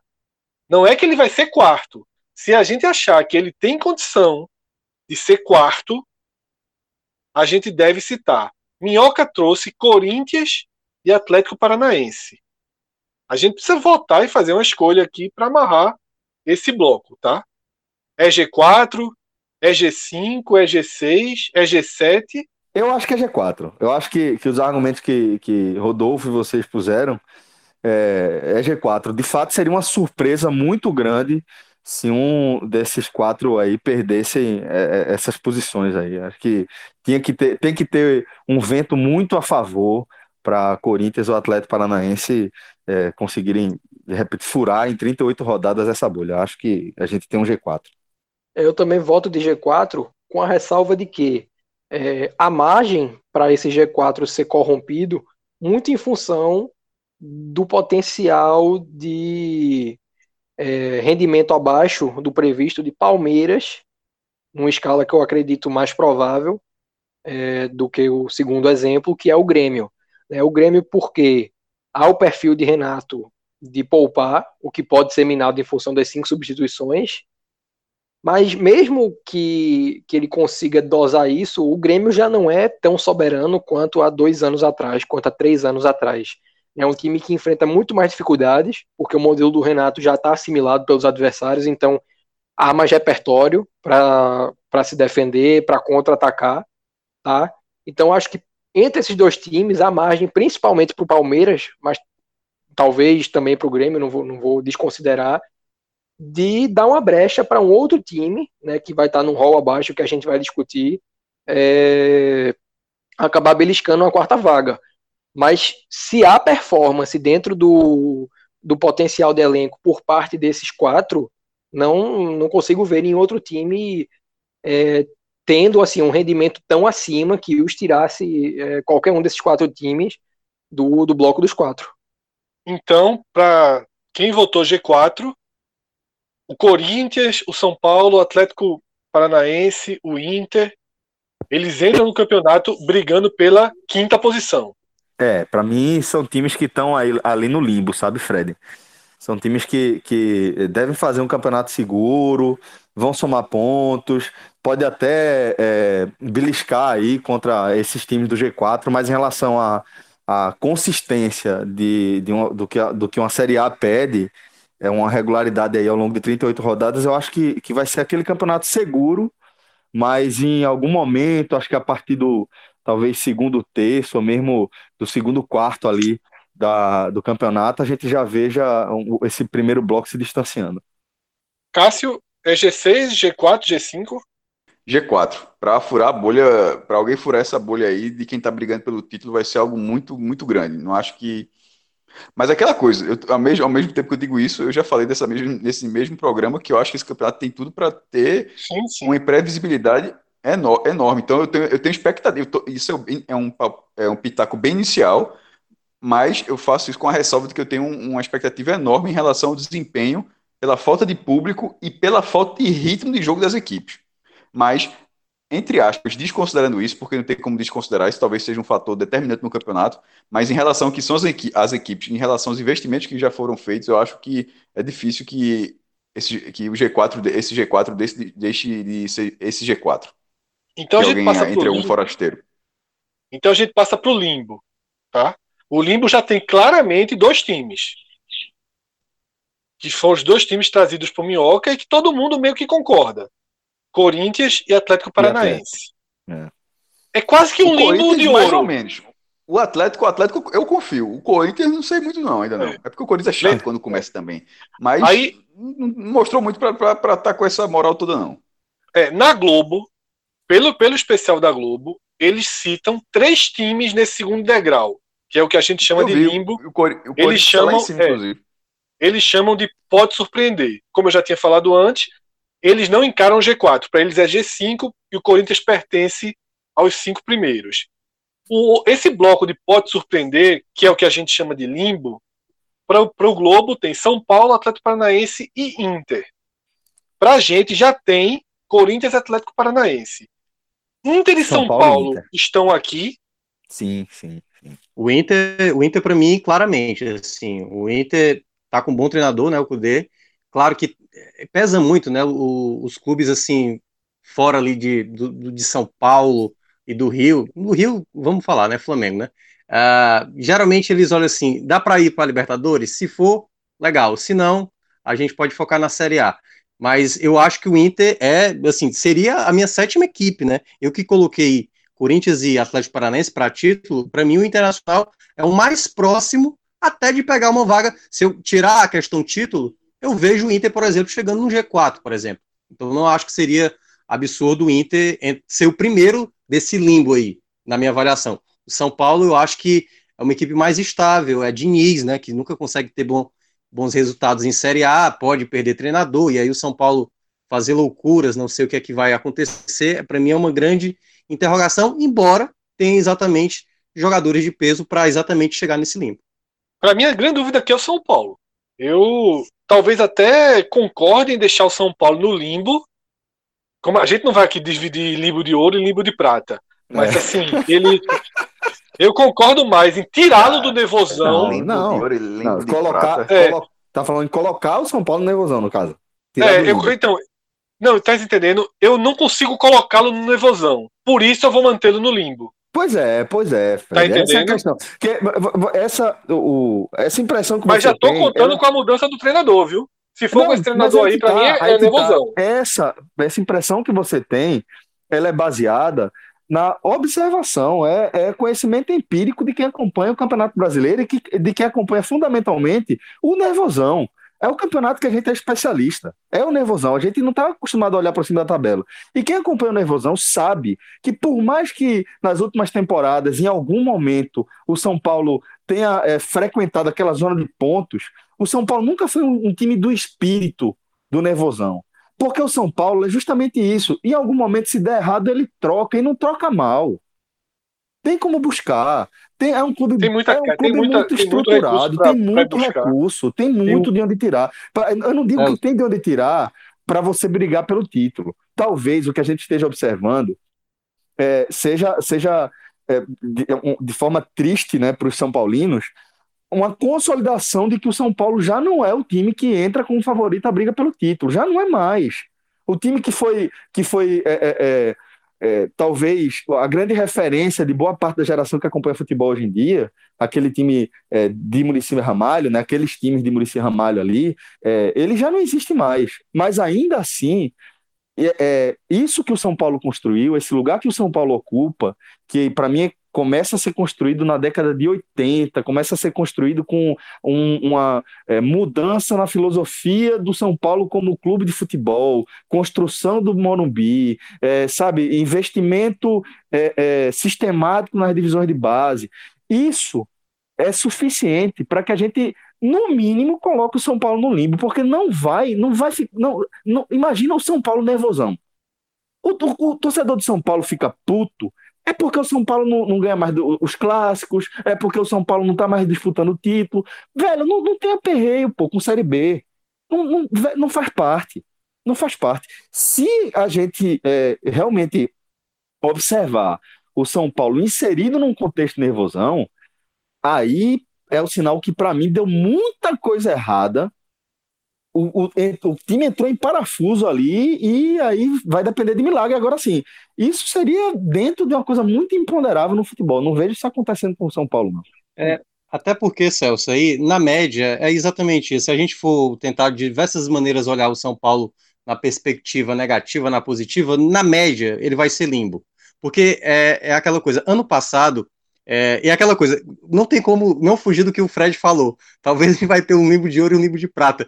Quando todo mundo pegar o Inter, o Inter vai causar muito mais trabalho jogando o que pode do que um, do que um São Paulo jogando o que pode. Porque o São Paulo ano passado ganhou no detalhe do Fortaleza, no detalhe em cima do Ceará, quase não ganha do CSA.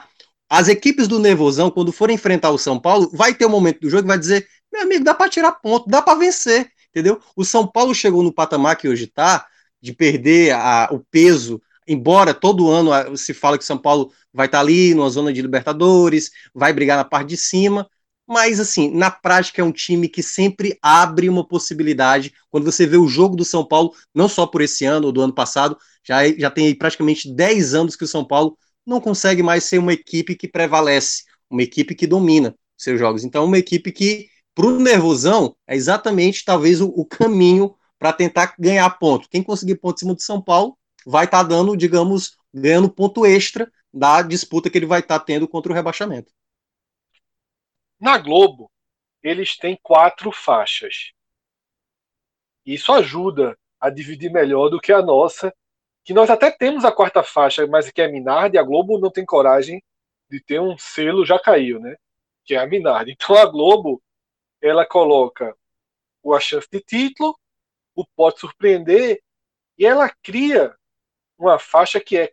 Vê o nome da faixa, meu irmão. O cara é candidato a coadjuvante. Vê que, meu irmão, o cara é candidato. Não existe isso, pô. Cadê, velho? Candidato a coadjuvante é aquele cara que tava passando na. na, na, na Contra tava a regra. ajeitando a coxinha. É. Exatamente, tava ajeitando a coxinha. Vem cá, vem cá. Abre os braços, tu é uma árvore. Pronto. É, não é claro Mas, que não é veja isso, só, veja só. Eu, eu, eu vou valorizar, viu? Candidato, candidato a coadjuvante não parece ser. Veja só, não parece ser a pior opção do mundo, não, nesse momento, não. Mas veja só. cara, Não, não é questão de ser ruim, mas acho que, que não, não sai no crédito, não, pô. Não dá pra ir Você esse assina? crédito, não. Eu, eu, eu não, Não, sei todo mundo assina, depois. Todo mundo assina, jovem. Mas isso, significa, isso pra mim é limbo. Isso pra mim é Não, limbo. mas é isso, isso é o que, que eu quero perguntar aqui. Veja só, a gente criou um limbo a partir de oito clubes. Que a gente poderia ter chamado de G8 em vez de G4. É o que eu falei. Nunca a gente fez um G tão restrito. A gente sempre variou entre G8, G7 e G9. Toda vez que a gente fez uma audioguia, ficou G7, G8 ou G9. Dessa vez a gente fez um G4. Você, eu, não, eu não lembro. Você, tu chegou a dar a tua opinião sobre é, quantos times Não, minha opinião, bloco? minha opinião é essa mesmo. Minha opinião G4, é, é G4. Certo. É porque realmente. Porque eu acho que as tá vendo- separações são maiores esse ano. Exato. eu acho que é uma tá nova vendo era. separações maiores. Exatamente. É uma nova exatamente. era. E exatamente. aí, nessa nova era, esses quatro clubes que a Globo chamou de candidatos a coadjuvante, eu acho que eles precisam ser debatidos aqui se eles fazem parte no nosso, no nosso universo do limbo ou se a gente ainda tem que considerar que o primeiro objetivo desses times é 45 pontos. Vamos lá. Esses times que a? Globo separou são, em ordem da Globo, em ordem da Globo, tá? Bahia, Red Bull, Fluminense e Santos. Talvez o Santos. Mas vive uma crise muito É, é. É, e é, é- é por isso. É por isso. É, tipo, é, diria que é um, um cenário em relação à, à observação meio que parecido com São Paulo. Você não vê o Santos é, é, desesperado ali, brigando para não cair, né? Em algum momento o, o Santos tira um menino de 14 anos que tá é, comendo a bola e, e O faz Santos um. é atual vice-campeão craque. brasileiro. Esse neg- ah, É. O Santos é aquele negócio. É. Como é o último bloco do Sport TV, é o último bloco do, da ESPN, a turma acaba ficando esse negócio. Mas, irmão, veja só. Se qualquer outro clube assim que fosse o atual vice-campeão brasileiro, você falaria: o Santos foi vice-campeão brasileiro e parece que não aconteceu nada, pô. E pro É. próprio clube, inclusive, tô falando pro próprio clube. Tá nessa crise toda, tipo, não mudou nada. É tão. É algo tão normal. É um clube que consegue fazer campanhas boas sem, com tanta regularidade que passa batido, que foi o segundo melhor time do país no ano passado. Mas, É Cássio, mas aí, eu, mas aí eu, vou, eu vou rebater, porque se a gente fosse falar. Aliás, quando a gente fez o áudio guia do ano passado, quem que imaginar que o Cruzeiro. Cara, a gente demorou até, até aceitar a ideia. Não, o Cruzeiro vai cair. muito, né? Demorou É, mas o muito. Cruzeiro, mas o Cruzeiro, assim, o Cruzeiro, ele caiu também como, estava meu? meio Caiu na última inserido. rodada. É, Eu mas sei, o eu Cruzeiro sei. ele também estava inserido naquele, naquele é, contexto de que algumas temporadas ele vinha mostrando desajuste e, no fim das contas, ano passado também tem um ponto fora da curva, Pronto, que é o mas eu- estouro da é, é- é a merda voltando, né? O, o esgoto voltando, é o Eu o eu acho que- tá- Não, Ma- o mas Cruzeiro, aí- era o, atual né? o Cruzeiro era bicampeão da Copa do Brasil. Isso, exatamente. O Cruzeiro, O ponto que eu- o Cruzeiro simplesmente desabou no, desabou no ano, pô. O ponto teve- que eu quero, o, viu, Cássio? O ponto que eu quero destacar do Santos é o seguinte: a gente nem tinha noção do quanta merda tava no Cruzeiro, né? Quando estourou o negócio, foi de fato ladeira abaixo. O Santos, A, foi. gente, a gente acabou de ver a temporada que aconteceu com o Cruzeiro. O Santos ele sabe exatamente que, o que pode acontecer se ele não, não, não cuidar, porque você ter ali durante a pandemia jogadores pedindo rescisão para sair, e aí teve muitas matérias dizendo que poderia ter uma debandada de jogadores. Por mais que você tenha, historicamente, jogadores vindo da base que consegue sobressair, se o Santos não conseguir entender que se ele não, não fizer um campeonato no mínimo possível, apesar de ter sido vice-campeão no ano passado, e eu acho que se deve muito à questão de São Paulo, ah, o Santos, eu, eu não, eu, não, eu não acho absurdo se o Santos, por acaso, bater rebaixamento. Eu não acho absurdo, porque já está desenhado uma possibilidade de Pô, mas, crise mas tem muito, séria. tem muito time em situação pior, pô. Essa, Sim, mas aqui não é quem vai cair. É, não, mas eu tô é, falando agora com quem sim, entra, mas, mas eu, eu entendi, objetivo mas, de ficar. não, mas tô Mas é- respondendo mas- Minhoca, que nesse debate É. paralelo com o Minhoca, assim, que a, a, a- só se explodisse no Santos primeiro, isso é um indício que você falou, é um indício fortíssimo, mas a- o que aconteceu no Cruzeiro, foi aquela hecatombe, só se aconteceu algo parecido, até a- nesse momento não foi algo daquele porte ainda. Não, ainda Pô, o não, Cruzeiro mas tá devendo- finais o Cruzeiro tá devendo-. O Cruzeiro tá devendo ponto, pô. O Cruzeiro tá devendo ponto na Série B. Mas aí, mas aí só, só o ponto, Cássio, é tipo assim, é, é claro que tem uma questão externa, mas é uma questão, vamos lembrar o que foi o Cruzeiro. O Cruzeiro, ele não fez questão, os jogadores praticamente largaram o campeonato, não fizeram a menor questão. Teve aqueles áudios do, do Thiago Neves, é, dizendo se a gente não ganhar do CSA, a gente, a, gente, a gente vai ganhar de quem? Então, tem certas coisas que se o Santos tem uma postura próxima ao Cruzeiro, ele pode des- desenhar um caminho parecido com o Cruzeiro. Acho que ele tem um exemplo recente para não repetir isso. Mas eu não vou ficar assustado se por acaso o Santos der um problema e aí o elenco também ligar o. É, né, Dane-se, faça o que vocês bem entenderem e aí chegar num patamar do Cruzeiro. Eu ainda acho que ele é uma equipe que que tá nesse, né, é, é, candidato a coadjuvante, mas assim é, é, Na é- Globo não, viu? Na Globo, é, na, é candidato a coadjuvante. é, candidato a Ele coadjuvante, tá mas limite. assim, mas ao mesmo tempo, eu acho que se o Santos não mostrar no começo uma, uma resposta como time, o Campeonato Paulista não foi tão bem assim. Foi um dos piores, ali- aliás, passou porque era um grupo. em casa pela Ponte Preta. Não, e não só por três. conta disso, Fred. Na verdade, na primeira fase é porque é, os grupos não se enfrentam entre si, né? Você enfrenta os outros grupos. A pontuação do grupo do Santos foi a mais baixa. Ele foi o pior líder do, de, de, de, dentre todas as equipes, né? Claro que está disputando Libertadores ainda, mas eu acho que o Santos ele tem uma, ele, ele mostra ali um começo de caminho para uma crise. Se isso na prática acontecer, aí é capaz da gente lá no segundo turno eu estar tá dizendo o Santos já está no nervosão. Mas de início eu coloco ele exatamente nesse meio aí que a Globo definiu como. Mas não existe esse meio. A não, gente não tem esse meio. É limbo. Ou ele é limbo. O que Minhoca tá fazendo é. é eu acho que Minhoca então tá ele tá junto limbo. com São Paulo, tá? Ele tá É. junto com São Paulo, Corinthians, Cap e Inter. Sim, É, e de início, sim. Isso, sim, exatamente. sim, sim. Eu acho que sim, Fred. Eu acho que para início, Rodolfo, eu acho que para início dá para colocar o Santos aí. Rodolfo. É, no que diz respeito ao Santos, é, esse processo que está ocorrendo agora, né, de, de certa forma, tendência de debandada, ainda não é uma debandada, mas existe potencial para ser, é, ele gera uma dificuldade muito grande que não reside apenas na saída dos jogadores, mas na, no potencial de reposição. É porque hoje o Santos perdeu credibilidade no mercado, essa credibilidade começou a ser perdida já com a saída do Sampaoli, e agora ela se consolida. Então hoje, basicamente, o Santos tem um- uma realidade de trazer jogadores em condição de oportunidade, né, que estejam disponíveis no mercado, e não existem muitos em condição de colocá-lo nesse, nesse patamar que a gente está discutindo aqui, e de prospectar na Série B, o que ainda seria bem arriscado. Tá? Então, em função dessa dificuldade de repor e da insatisfação de quem pode acabar ficando, eu acho que não tem como a gente equiparar o Santos a equipes que, ainda que não estejam nos seus melhores dias, como é o caso de um São Paulo, né, como é o caso do Internacional, ainda estão um patamar acima porque tem né, um- uma condição é, de trabalho que está dentro do aceitável. né? pode não ter o melhor ambiente, que é o caso do São Paulo, pode não ter uma longevidade de trabalho, que é o caso do Internacional, mas existe é, uma condição de pagamento em dia, existe uma margem para investimento, ainda que não seja das mais altas, né? não dá para comparar com Flamengo, com, com Palmeiras, mas eu não consigo ver o Santos nesse, nesse patamar. Eu diria que hoje o Santos ele corre um risco é, mínimo de queda, bem inferior ao do Cruzeiro do ano passado, mas que tem o potencial de vir a ser talvez para 2021, se não houver uma reestruturação rápida. Mas, Rodolfo, veja uma coisa Só que- importante. A gente Pode falar. tá, antes da primeira rodada, debatendo um potencial de queda do Santos.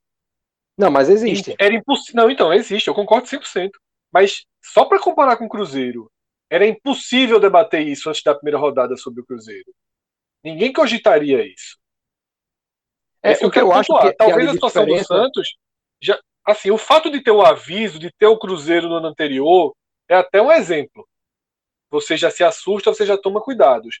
Mas só para mostrar que o, o o Santos larga, eu não sei por dentro. Porque por dentro a gente não sabe como tá. É, é, pouquíssimos clubes a gente pode ter um laço de confiança de 100%. Mas o Santos, a gente não sabe o quanto ele está ruindo por dentro, mas a gente sabe que está ruindo um pouco. O Cruzeiro, nesse momento, a gente nem sabia. A gente veio saber pouco depois do início do campeonato. É, existe essa diferença, e aí é, é- é muito no ramo especulativo. O, o que dá a impressão nesse momento é de que, enquanto o Cruzeiro dinamitou muito rápido no ano passado e revelou assim uma, uma falta de capacidade de gestão do momento enorme, né, a ponto de você demitir o Mano, que tinha aí três anos de trabalho, para apostar no Ceni e no mínimo indicativo de que o Ceni não iria, não era nem tirar do rebaixamento, porque eu acho que ele teria conseguido, mas que ele não conseguiria colocar o Cruzeiro brigando onde tradicionalmente brigava. Né, o Cruzeiro não entendeu o momento, que era de fato de preservar o clube de uma primeira queda e apostou no nome de Abel Braga para tentar um assim um, uma, uma catapulta que era inviável. Tá no Santos a gente tem hoje um cenário parecido de desgaste de dirigentes. Né? No Cruzeiro era o Itaí Machado, no Santos hoje são diversos nomes. Só que a impressão que dá é que o Santos, eu posso estar enganado, porque como você falou, a gente não tem transparência o suficiente para fazer uma avaliação do momento interno. Mas a impressão que dá é que embora o Santos esteja ruindo, e isso é assim incontestável, o Santos hoje não tem capacidade de arcar com o elenco que ele dispõe. é, a capacidade do Santos de reorganização, e mesmo no curto prazo, tá, estou falando de manutenção, não estou falando de, de, de, alcançar um vice-campeonato novamente, mas essa capacidade ela existe, enquanto no Cruzeiro ela foi dizimada tanto pela inconsistência financeira, que eu acredito que no Santos não seja similar, tanto pela, assim, pelo fato de ter, no caso do, do Santos, esse exemplo do Cruzeiro, né? Porque o Internacional 2016, é, como uma queda que foi assim surpreendente em vários aspectos, ela não está equiparável à do Cruzeiro no ano passado, ela é muito diferente. Né? Ela representa mais uma crise política, uma crise institucional, enquanto no caso do Cruzeiro é uma crise financeira que deixou um exemplo não só financeiro, mas de condução, né? Por conta dessa questão que eu falei da troca de treinador, né? Do, do da carta branca da, da Atletas, porque a contratação de Abel Braga ela foi assim selecionada por nomes como Fred, Thiago Neves. E eu não vejo isso acontecendo no Santos, né? O Santos eu acredito que teria uma condução do momento melhor que daria segurança de no mínimo não cair. Tá? Mas obviamente é um nome que tem que ser gostitado para rebaixamento e por isso não pode estar no limbo. Ele vai estar certamente no meio do nervosão. É, na verdade, dentro. A gente já sabe onde o Santos está no campeonato. Claro que existe nossa regrinha aqui, a gente já situou o Santos. Ninguém aqui acha que o Santos vai cair. Ninguém aqui acha que o Santos vai ter um campeonato seguro. Eu acho que é mais ou menos isso. O que a gente quer dizer. Mas, dentro da nossa da nossa divisão, na hora que a gente criou um G4 muito um G muito curto, a gente vai ter que em algum lugar a gente vai criar um excesso.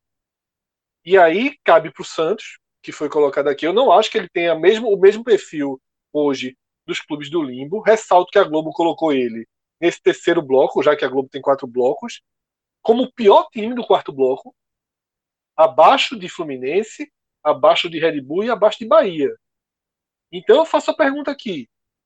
Deixamos o Santos no nevosão. Tá muito na dividida isso. Né? Tá muito na dividida. Bahia, Red Bull né? e Fluminense. É, Bahia, Red Bull e Fluminense. Esse bloco todo, eles são, ele formou nevosão ou eles são limbo? Fred, veja. Eu, é... acho, eu acho o seguinte: o Santos tem que estar onde eles estão. Eu não consigo ver o Santos com uma projeção de campeonato mais segura que o Red Bull. É, o Bahia, acho... que vive um momento muito ruim, o Bahia chega para o campeonato num momento muito ruim. No meio da paralisação, por exemplo, eu estava seguro de não colocar o Bahia no nervosão, porque eu acho que o Bahia, pelo que desenvolveu, pelo que se estruturou, pelo que investiu, não tem mais o perfil de um time que entra tendo como primeiro objetivo os 45 pontos. Eu acho que o Bahia, de fato, não cogita, não passa pela cabeça o risco do rebaixamento. Não passa pela cabeça. Mas aí eu pergunto, como a gente trata esse bloco? Fred, eu concordo com a essência do que você falou, mas eu vou discordar um pouquinho de uma expressão que você usou de ninguém pensar no rebaixamento na, é, no Bahia. Esse campeonato, ele é muito, muito, muito, ele está muito imprevisível. É, e o, o Bahia teve dificuldades em outros momentos. O Bahia está com dificuldade nesse momento. O Bahia teve um, um, retorno péssimo. O Bahia ainda, o Bahia, apesar do investimento, ele não conseguiu os resultados que ele almejava nesse início de ano. Na verdade, ele só conseguiu. Ele, queria, ele foi vice pela Copa do Nordeste e é, é um resultado é, que, assim, em termos de desempenho, pô, jogaram 20 times. Você foi o segundo melhor, mas o clube é, ficou longe do que ele queria. O clube queria ser campeão. E é muito racional pensar que o, Brasil, que o Bahia ficou em segundo lugar, então tá, tá ótimo. Não. Então, a última campanha que, que o Bahia teve realmente cumpriu sua meta foi passar a primeira fase da Sul-Americana. Em todas as outras, a do Campeonato Baiano protocolar, Copa, Copa do Nordeste perdeu, a forma, da forma como perdeu, e a Copa do Brasil saiu. E a, e a falta de ideia do jogo do Bahia permanece. Então, esse Bahia, eu acho improvável que as pessoas não estejam dentro do Bahia pensando no risco eu acho que o risco tem que ser pensado. O Bahia, nenhum clube se estabilizou ainda, do Nord, nenhum clube do Nordeste, claro, nenhum clube do Nordeste se estabilizou de uma forma que entre no brasileiro não pensando mais nisso. É, eu acho que, na verdade, mais da metade dos clubes, o Flamengo não entra pensando nisso, certo? O Palmeiras não entra pensando nisso. Mas assim, mas eu acho que no Brasil, nesse campeonato brasileiro, do jeito que é, tão disputado, eu acho que pelo menos 10 clubes entram tendo como primeira meta, de forma prioritária, não ser rebaixado. E eu não Na acho que o verdade- Bahia não. se- Eu, eu não acho que o Bahia não seja um desses dez clubes. Eu acho que o Bahia. Veja, é, é- é- por isso que eu entendi, eu entendi que você. Eu, eu sei que você sabe que o Bahia tem como primeiro objetivo não cair. Eu, isso, é- e- e- eu não estou ignorando isso, não. Eu, eu, eu- eu sei disso. Mas eu acho que, além disso, se ex- existe o temor, não existe uma confiança de, não, pô, tá tranquilo, a, gente- a- a primeira meta é essa, mas a gente vai alcançar essa meta, blá, blá, blá. Não, eu, eu acho que existe essa meta, a preocupação de, ó, de analisar a tabela, ó, vai ter que, não vai poder falhar aqui não, não vai poder falhar aqui não, isso, porque senão isso pode se complicar, então eu não acho que seja algo que, dependendo da campanha, o Brasil, o Bahia, Brasil, segunda vez que eu falo, que o Bahia vai abrir os olhos, eu acho que o Bahia, como outros, outros vários clubes, como vários outros clubes, ele, ele tem, ele entra sim preocupado com, com a queda. Ainda, ainda, é, ele ainda faz. Ele está no processo, ele está num processo de evolução para que cada vez mais estabilizado isso seja cada vez menor. Mas não acho que tenha deixado de existir ainda não. O Red Bull. Tam- Também, pô, tem muito dinheiro. Esse, esse, esse eu não vejo motivo para ele entrar. Tem, tem um investimento milionário, mas eu não vejo motivo para ele entrar. Não, pô, tô, tô em casa agora. Tá em casa não. Eu concordo. Pode- 100%. pode até- acho que o Red Bull Po- vai pode fazer um estrago. Pode fazer um estrago. Na verdade, o, o campeonato igualou o Red Bull. Porque é, todo mundo, o Red Bull ia jogar sem ninguém e todo mundo com torcida. Agora todo mundo vai jogar aqui no Red Bull. O campeonato virou um campeonato de, de 20 Red Bulls, assim, em relação a, a- a apoio popular. É, mas na Série A É. ainda tem a chaticezinha lá. O pessoal ali estadozinho, se ele jogar pô. realmente, se ele jogasse realmente em Bragança, é chato. Não, veja, a média de público sempre foi muito pequena. A própria Mas é muito sempre- chato, é muito em cima. Não, não, não, mas eu tô falando, não, mas eu tô falando de apoio popular, não tô falando do, do nível do estádio, não, pô. Eu falo assim, sim, sim. tá, assim, Apoio nessa questão, é que mínimo, foi isso que eu quis dizer. Mas o, É, o jogo é que eu- chato, é igual a Chapecoense, Não. o jogo é chato. Não, mas eu, mas eu me referi só. Eu não foi ao campo, não. Me referi só, tipo, tu vai jogar no Maracanã com o Flamengo, ninguém. Antes eram 60 mil pessoas, beirando 70 mil. A média do Flamengo foi quase 60 mil pessoas, eu acho. Ou perto disso. Não vai ter ninguém agora. E pro Bragantino ia ser o quê? Mil, dois mil, três mil torcedores? Não ia ter mais do que isso, não. Então, é, ele, ele- todo mundo se igualou a ele nessa, nessa, nessa questão. E é, depois de tanto tempo, mesmo com esse investimento, mesmo com o trabalho que vem sendo feito lá, eu não vejo motivo nenhum para o Bragantino achar que está entrando é, e, tá- e já está tranquilo. Agora, ele pode ter tem tudo para fazer campanhas, até porque já aconteceram várias outras vezes, de alguém sair da segunda divisão e emendar uma ótima campanha na primeira. Muito superior à do Fortaleza. O Fortaleza já fez uma ótima campanha, foi em um lugar. Mas de vez em quando, o Atlético Paranaense, em 2013, eu acho que o Atlético estava na segunda divisão em 2012, voltou para o Brasil e ficou em terceiro lugar. Esse clube é foda. Tem que respeitar demais o Atlético mesmo. Só pegando o teu gancho nessa parte, até para contextualizar e não perder muito o timing.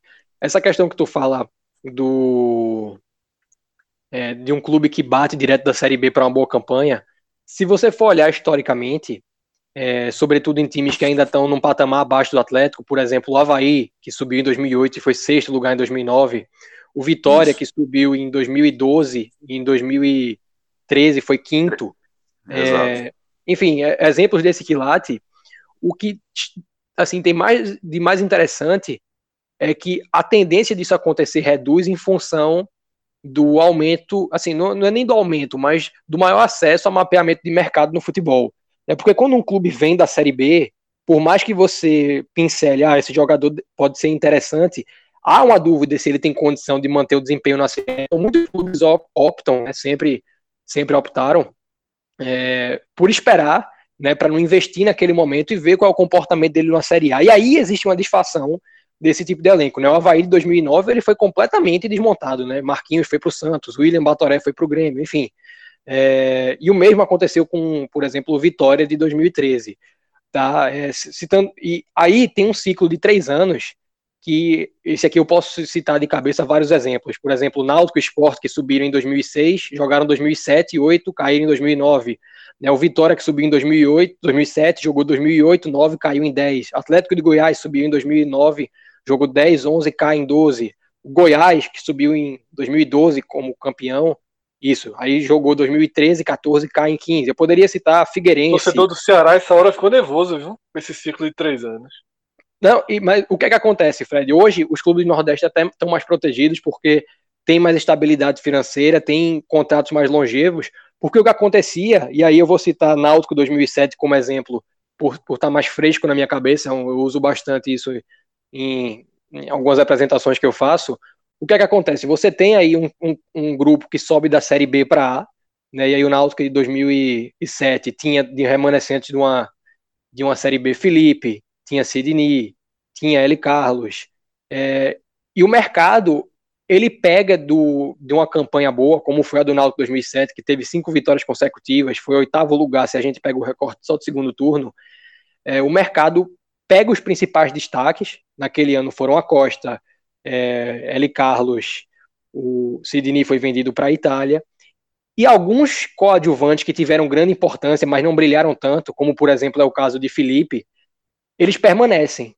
E aí há uma queda de desempenho no segundo ano. O Náutico de 2008 foi muito abaixo, não em pontuação, porque a pontuação foi parecida, mas em desempenho foi bem abaixo de 2007. É... Esses destaques que permaneceram do primeiro ano, eles passam a ser protagonistas, né? Felipe foi artilheiro do Náutico na Série A de 2008 e ficou atrás de Acosta na de 2007.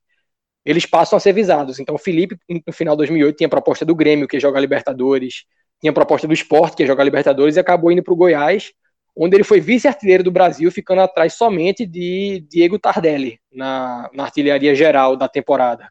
Tá?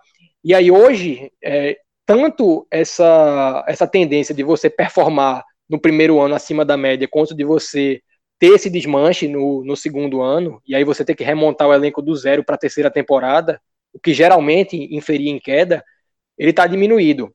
Tá? E aí, feita é, nesse parêntese enorme, só pontuando aí a respeito de Bahia e IRB, eu vou na mesma linha de Cássio de que eles estão muito, mas muito próximos de alcançar o limbo, né? O Red, o Red Bull num atalho imenso de um investimento de, de uma empresa e o Bahia em função de um processo que vai sendo consolidado, mas eles ainda estão no que eu falo a respeito do nervosão. É, trago sempre esse exemplo de que a meta, se a gente trabalha com 45, Minhoca trouxe 42, mas eu vou usar 45 porque é o exemplo mais, mais utilizado a meta não é fazer 45 pontos, né? É fazer 45 pontos o mais rápido possível, porque aí você consegue pensar um pouco mais à frente, né? O Bahia do ano passado, a gente falou muito Perfeito. tempo aqui em Libertadores, porque se alcançou uma pontuação expressiva e que era nítida de que nunca é, iria ser digna de aperreio novamente naquele campeonato. Isso que deu margem para a gente estar tá discutindo aqui o Bahia como Libertadores e de se criar uma decepção por o Bahia não alcançá-la. Né? Porque se a pontuação do Bahia ao final do campeonato tivesse sido alcançada faltando duas a três rodadas, né, não haveria essa frustração. Por ela ter sido alcançada com grande antecedência, que há uma expectativa, e aí, se, não, se você não corresponde, existe a decepção. Então, a meta desses times, sobretudo de um Bahia do, de um Red Bull, que estão muito mais próximos do limbo, é com muita antecedência fazer 45 pontos, sair desse recorte para começar a pensar em voos mais altos.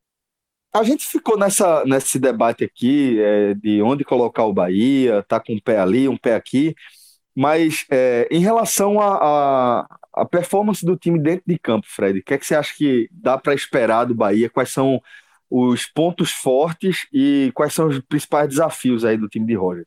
O maior desafio é o time ser de Roger nesse momento. E o Bahia vai precisar fazer uma escolha e está ah, fazendo nossa. essa escolha. Mas eu acho que eu estou representando aqui Cássio Cardoso, que queria muito participar do programa, mas é, acabou não podendo. E parte, grande parte da torcida do Bahia. Eu não estou aqui já sentenciando o Roger, não. Eu estou trazendo o desafio. Definir se é o time de Roger.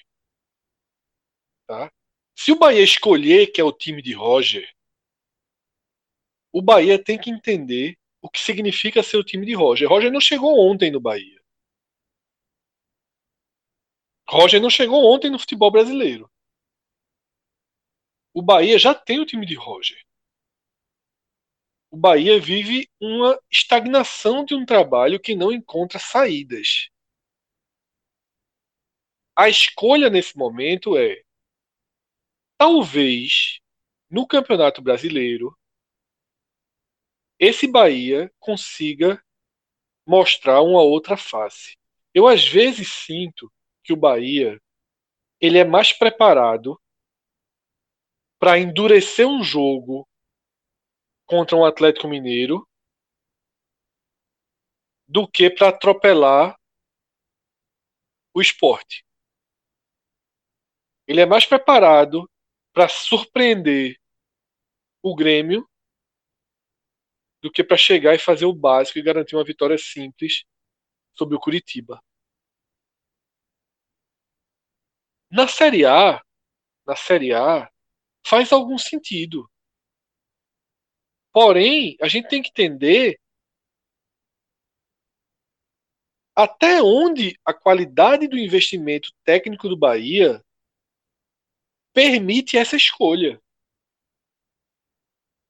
Será que o Bahia de 2020 deu um passo técnico considerável para em relação de 2019? Estruturalmente, sim. No perfil das contratações, pensando em futuras negociações, sim. E aí, qual é o exemplo? Arthur comeu a bola no Bahia em 2019, peça extremamente decisiva, e se foi.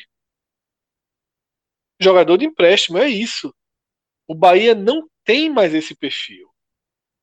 O Bahia trouxe Cleison. O Bahia trouxe Rossi.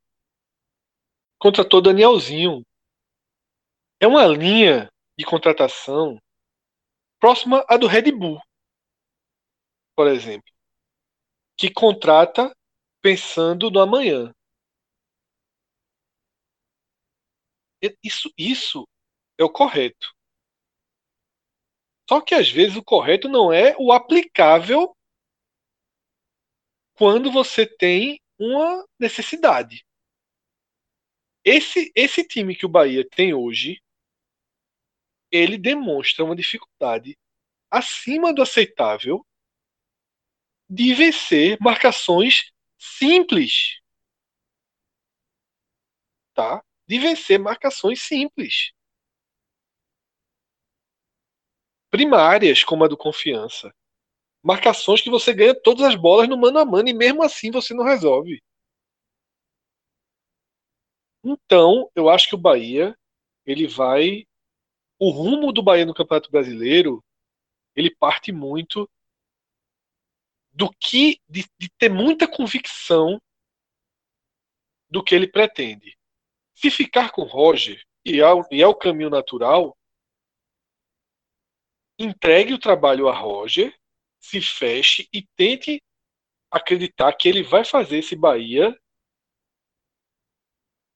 mais próximo aos times de cima. Um Bahia que encare os times de cima.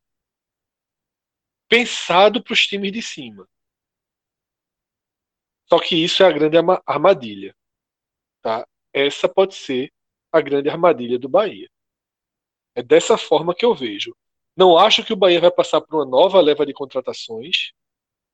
O Bahia vai ter um prejuízo estimado. Cássio até já fez postagem sobre isso na casa de 80 milhões. O Bahia tem um elenco muito caro, que o clube sempre pôde pagar esse elenco e vai, ter, vai continuar pagando, entrando para um déficit gigantesco, que será equacionado naturalmente nos próximos anos. Mas é um inibidor. Porque o Bahia faz tudo certinho. Então, claro que se largar muito mal, esse meu papo aqui vira um papo furado e Belitani vai lá e vai tentar trazer dois caras emprestados mesmo para resolver. Eu acho que ele não vai morrer abraçado nesse projeto, não. Se, se começar a perceber que as coisas estão ficando completamente abaixo, vai ter uma intervenção. Pode ter uma intervenção, mesmo então que ao invés de 80 milhões, seja 85 milhões, seja 87 milhões. Pode acontecer. Tá? Mas eu acho isso. Eu acho que o Bahia não chega para esse brasileiro como queria. Não chega para esse brasileiro como deveria. Tá? Faltam opções de reserva básicos em setores que não pode haver. O Bahia não tem um, reserva para Gilberto. O Bahia não tem um reserva para Douglas. Tá? Goleiro e centroavante, por exemplo, o Bahia não tem reservas o Bahia começa a não ter reserva para pontas. Porque Cleison está tendo um nível de desempenho que começa a se inviabilizar. E aí o garoto Marco Antônio já volta a ser a melhor opção. Tá? Esse para mim é o cenário, o cenário do Bahia, mas não é difícil arrumar porque a qualidade técnica é muito grande. Eu acho que o Bahia tem uma qualidade de elenco acima de Fluminense, Vasco, Botafogo. Por exemplo. Esse, esse é o cenário que o Bahia está hoje. O Bahia está ali com o Red Bull mesmo, naquele bloco. Red Bull e Santos. Esse é o bloco que o Bahia está. Acima dos cariocas. Acho que se você chegar no Vasco, no Botafogo e no Fluminense e oferecer porteira fechada, todo mundo troca. Todo mundo troca. Olhar para o treinador, para um treinador mais maleável, seria um caminho, mas vamos ver até onde o Bahia vai jogar suas fichas no trabalho que está em curso e que está muito fora do eixo desde o segundo turno do ano passado. Eu acho que a gente conseguiu pontuar com Santos, com Red Bull e com Bahia um cenário bem claro de que eles têm um pé em cada grupo, digamos assim, mas não adianta ter um pé em cada grupo, é preciso passar os dois pés. E até passar esse segundo pé, ele tá na turma do Nevozão, até porque também enfrentam problemas. O Bahia chega com problemas. Só que o que é que eu acho que está dificultando um pouco a gente em aceitar dar um carimbo nesses times de que eles correm algum risco de rebaixamento, porque esse ano existem quatro candidatos a rebaixamento muito bem definidos. É, é impressionante. A CBF é, e outras hum, jornalistas, a Globo, eles fizeram brincadeiras de você montar os seus possíveis rebaixados. Quase não há variação. Ou seja, na, na percepção dos torcedores, dos outros 16 clubes, com certeza, Goiás, Curitiba, Atlético Goianiense, Esporte serão os rebaixados. É quase que um, que, um, que um consenso que existe hoje um distanciamento do melhor desses clubes, que eu não sei se, se a gente deve considerar que é o Goiás, do melhor desses clubes, desses quatro clubes, para o próximo, que talvez seja o Vasco, o Botafogo ou os dois cearenses. Sabe? É, existe no, no, na Globo, no, no, especial da Globo, do Ceará ao esporte, o carimbo é o mesmo. O Ceará é candidato a rebaixamento, o esporte é candidato a rebaixamento. Porém, eles também colocam, colocam pontos. Mas a gente faz isso aqui também, né, Fred? Sim, mas eu, eu só estou dando eu... informação. Eu só, só para fechar a informação, o Ceará tem 27 pontos no ranking da Globo e o Sport 18. É. O que eu quero dizer é o seguinte: apesar de terem o mesmo carimbo, existe um universo, um, um, um oceano entre eles. Sim. Então, sim. eu acho que está muito claro que, ok, o nosso a gente dividiu o nosso grupo de 2020 em G4, um limbo com quatro clubes: Corinthians, São Paulo, Atlético Paranaense e Inter, e um super nevosão com 12 clubes que vai do Santos, que foi aquele que a gente ficou mais dividido, ao quarteto que a gente, eu acho que todo mundo aqui apostaria que esse quarteto é o quarteto com mais chances Vai. de rebaixamento. Eu concordo. E aí eu volto para onde eu estava, até para dar, dar o prosseguimento que é o seguinte: não tem um G4 muito claro, tem um Z4 muito, muito claro. Minhoca listou aí o que ele queria, o que ele imaginava para o ano passado, que era CSA e Havaí, Minardes, Chapecoense, muita gente não considerava, e Goiás. Mas se você fizesse essa projeção no passado, o que tinha de gente colocando Ceará, o que tinha de gente colocando Fortaleza, muita gente estaria colocando Ceará e Fortaleza no passado. Esse ano não tem quase ninguém colocando. Algumas pessoas eu vejo colocando Vasco, outras até colocam Ceará e tiram Curitiba, tiram Goiás. Mas eu arrisco dizer que pelo menos 90% das respostas nessa brincadeira da Globo, do sprint, no nosso grupo com 45, eu só vejo, eu vejo embaixo da CBF, tá todo mundo lista Curitiba, Goiás, Atlético Goianiense, Esporte como os quatro maiores candidatos ao rebaixamento. Eu pergunto, para a gente fechar esse bloco do programa. Dentro desses quatro, eu acho que aqui, alguém discorda que eles são os quatro maiores ao rebaixamento? Não, não, não. não é isso aí. Por aí. É Opinião unânime, né? Algum está rebaixado? A Minardi, né? Cara, é isso que você quer saber, né? Tem, temos Isso. Minardi. Tem Minardi ou não? Importante Claro que relembrar, veja, va- vamos, vamos pensar o seguinte, antes da gente responder. Até agora, nosso retrospecto é somente de 100% de aproveitamento aqui no apontamento de Minardi, viu? Isso. Em 2018, teve um debate muito difícil para tratar as Minardes. Foram votos que não, chegou, não chegaram à conclusão, mas três clubes foram votados como Minardi: Esporte, América e Paraná. Três quedas. É, América e Paraná tiveram um comportamento de Minardi e o Esporte não teve um comportamento de Minardi. Isso. O Esporte disputou até o último segundo do campeonato. É, o Sport Ano não passado- Minardi, mas caiu junto com elas. Caiu junto com elas. Ano passado, Mas, mas é o Minardi desse ano, pô. Não tem, não tem Não, problema. calma, eu tô ainda passando dos nossos pontos. Ano passado, é, ano passado foi apontado pelo, pelo, pelo podcast Havaí e CSA. E os dois caíram. A pergunta é: o esporte está rebaixado, o esporte não precisa investir em reforços, o esporte é um time rebaixado 38,5. e que nada poderia mudar. Veja só.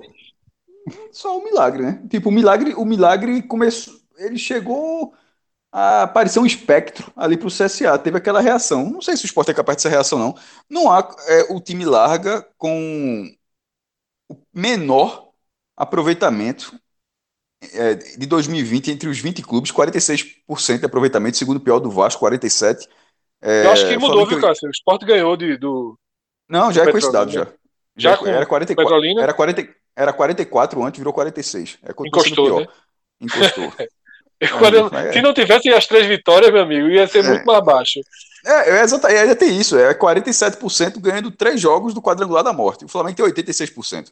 É, desse, e o Sport fez 22 partidas, só dois jogos contra. Veja, esse, o, o time tem o pior desempenho da temporada entre os 20 participantes, e dos 22 jogos que disputou, só dois foram contra times da Série A. Uma derrota para o Ceará e um empate com o Fortaleza. Todas as outras partidas foram contra times da segunda divisão, da terceira divisão ou sem série.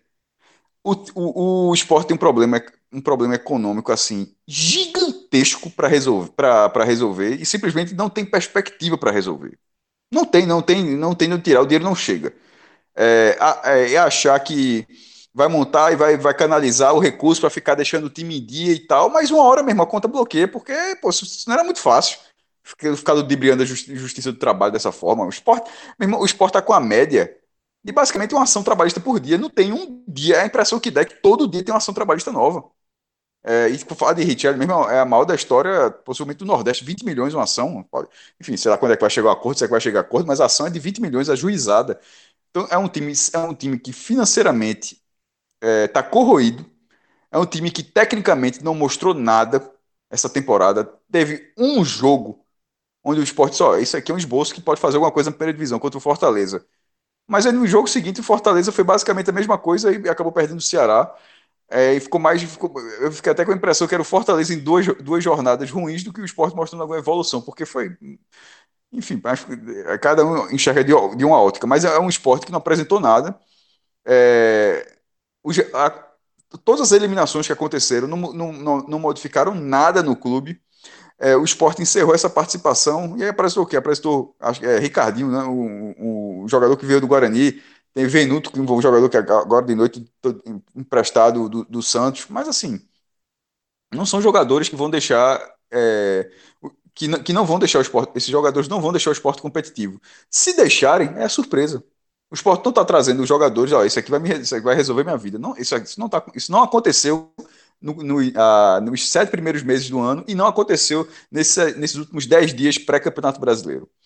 É, o, é, o- ele larga contra o Ceará. A melhor coisa que podia ter acontecido com o esporte era o Ceará ser campeão da Copa do Nordeste para, sei lá, ter alguma ressaca. Mas, enfim, não sei nem quando é que você está ouvindo esse programa, já pode ter tido a primeira rodada, ter levado um sacode, mas assim, era mais uma perspectiva moral do adversário do que do esporte. O esporte não tem nada a oferecer que dê essa confiança. Quando o a gente deu aquele exemplo. tem ou, ou Não, a não, gente fica só só, tô- não, não, o Atlético Goianiense tem o terceiro melhor aproveitamento da temporada. Eu não acompanho o Atlético Goianiense, mas é um clube que não vem perdendo. É um clube que não vem perdendo. O Sport tem o pior da temporada. O Atlético tem o terceiro melhor. A, a, a, o Campeonato Brasileiro, o perfil oficial brasileirão até tweetou isso até agora há pouco com esses perfis. Eu não, tô, eu não, tô, eu não tenho um conhecimento Atlético Goianiense suficiente para dizer isso. Mas é um time que não vem perdendo jogos da forma como o Sport vem perdendo jogos. E acompanhando o esporte, já, eu falei, desde quando subiu no passado, já disse, ó, quando subiu com o time com a moralzinha alta, se ficasse no ano seguinte, já seria a maior permanência da história do esporte, porque a gente sabia que ia ter que pagar os 16 milhões da Globo, sabia que não ia ter dinheiro para contratar. Só que aí, esse ano está muito pior do que se imaginava, e a pandemia terminou de estragar o, o, o ambiente financeiro do esporte. Então, Nesse, eu nunca vi o esporte, em, nem, em nenhum momento da minha vida que eu acompanho o Esporte Clube do Recife, eu nunca vi o esporte entrar numa, num campeonato brasileiro, seja qual for o formato. Olha, só um, porque não tinha rebaixamento, que era de 2000. Todos os outros que. que e, ele ficou em quinto lugar. Todos os outros, onde tinha um. 93 também não tinha, não. Porque fizeram um, um regulamento onde os clubes que já tinham sido campeões nacionais ficavam nos grupos A e B e não podiam cair. E todos os outros ficavam no C e D. Aí só podia cair no C e D. Essas bizarrices que acontecia. Tirando duas exceções, onde não caía, todos os outros anos onde o esporte podia cair, eu nunca vi o esporte entrar com a cara é, como ele está entrando em 2020. Uma permanência, eu até não sei se falei em off contigo, mas enfim, mas falei também de problema não. É, se o esporte não for rebaixado nesse Campeonato Brasileiro, em relação ao que é o clube hoje, é uma coisa mais surpreendente do que o título da Copa do Brasil 2008. Porque em algum momento, quando o esporte encaixou na, na, nas oitavas de final contra o Palmeiras, porque aí tem muitas fases pela frente, mas quando o esporte passou do Palmeiras, falou: pô, tem alguma coisa aqui. Tem alguma coisa aqui, bora acompanhar. E tinha mesmo. Mas ali já tinha alguma coisa. Nesse momento, o esporte não tem nada. não tem nada. Tecnicamente, pelo que é o esporte hoje, é, é, seria algo mais seria algo maior do que aquela conquista da Copa do Brasil, porque realmente eu, Cássio, eu não tenho a menor vou acompanhar, vou torcer para ficar tudinho, vou fazer esse menor todo, mas eu não tenho a menor perspectiva de permanência. E isso nunca aconteceu em 30 anos acompanhando o esporte no Campeonato Brasileiro. E são justamente esses 30 anos que tem rebaixamento. Acesso e rebaixamento, eu já vi o esporte cair várias vezes. De 88 para cá, desde que começou, começou esse formato é, de ter o rebaixamento dentro do Campeonato Brasileiro, já vi o esporte cair um bocado de vez. Mas eu nunca tinha visto o clube entrar numa, num campeonato brasileiro como está entrando nisso. Então você só aponta um, um rebaixado e ao esporte. Não tem dois. Atlético Goianiense não, não, tá junto. Né? Prova, Atlético Goianiense provavelmente deve ir junto, mas não entra rebaixado, não. O esporte entra rebaixado. Se não for rebaixado, é, uma, é, é um, é um feito colossal para o que é o clube hoje. É, o, Entrando o Fred, aqui no. Pode ir, Mioca, depois eu.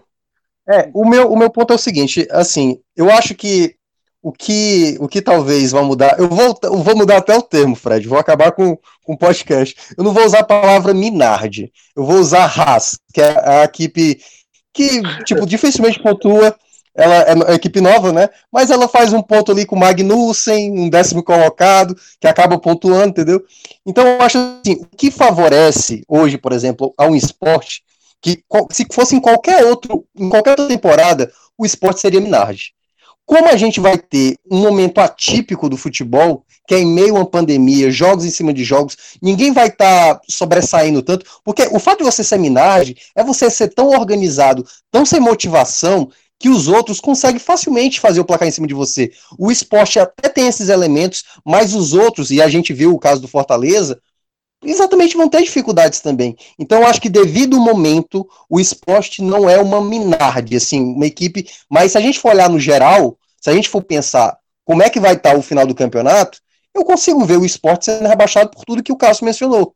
Mas, assim, é, é talvez, como você já falou, acho que no Twitter, né, é, Fred? É, as primeiras rodadas é que vai dar o tamanho do, do nível do quanto o esporte pode largar o campeonato, ou quanto ele pode ainda Minhoca, pensar em fazer alguma coisa.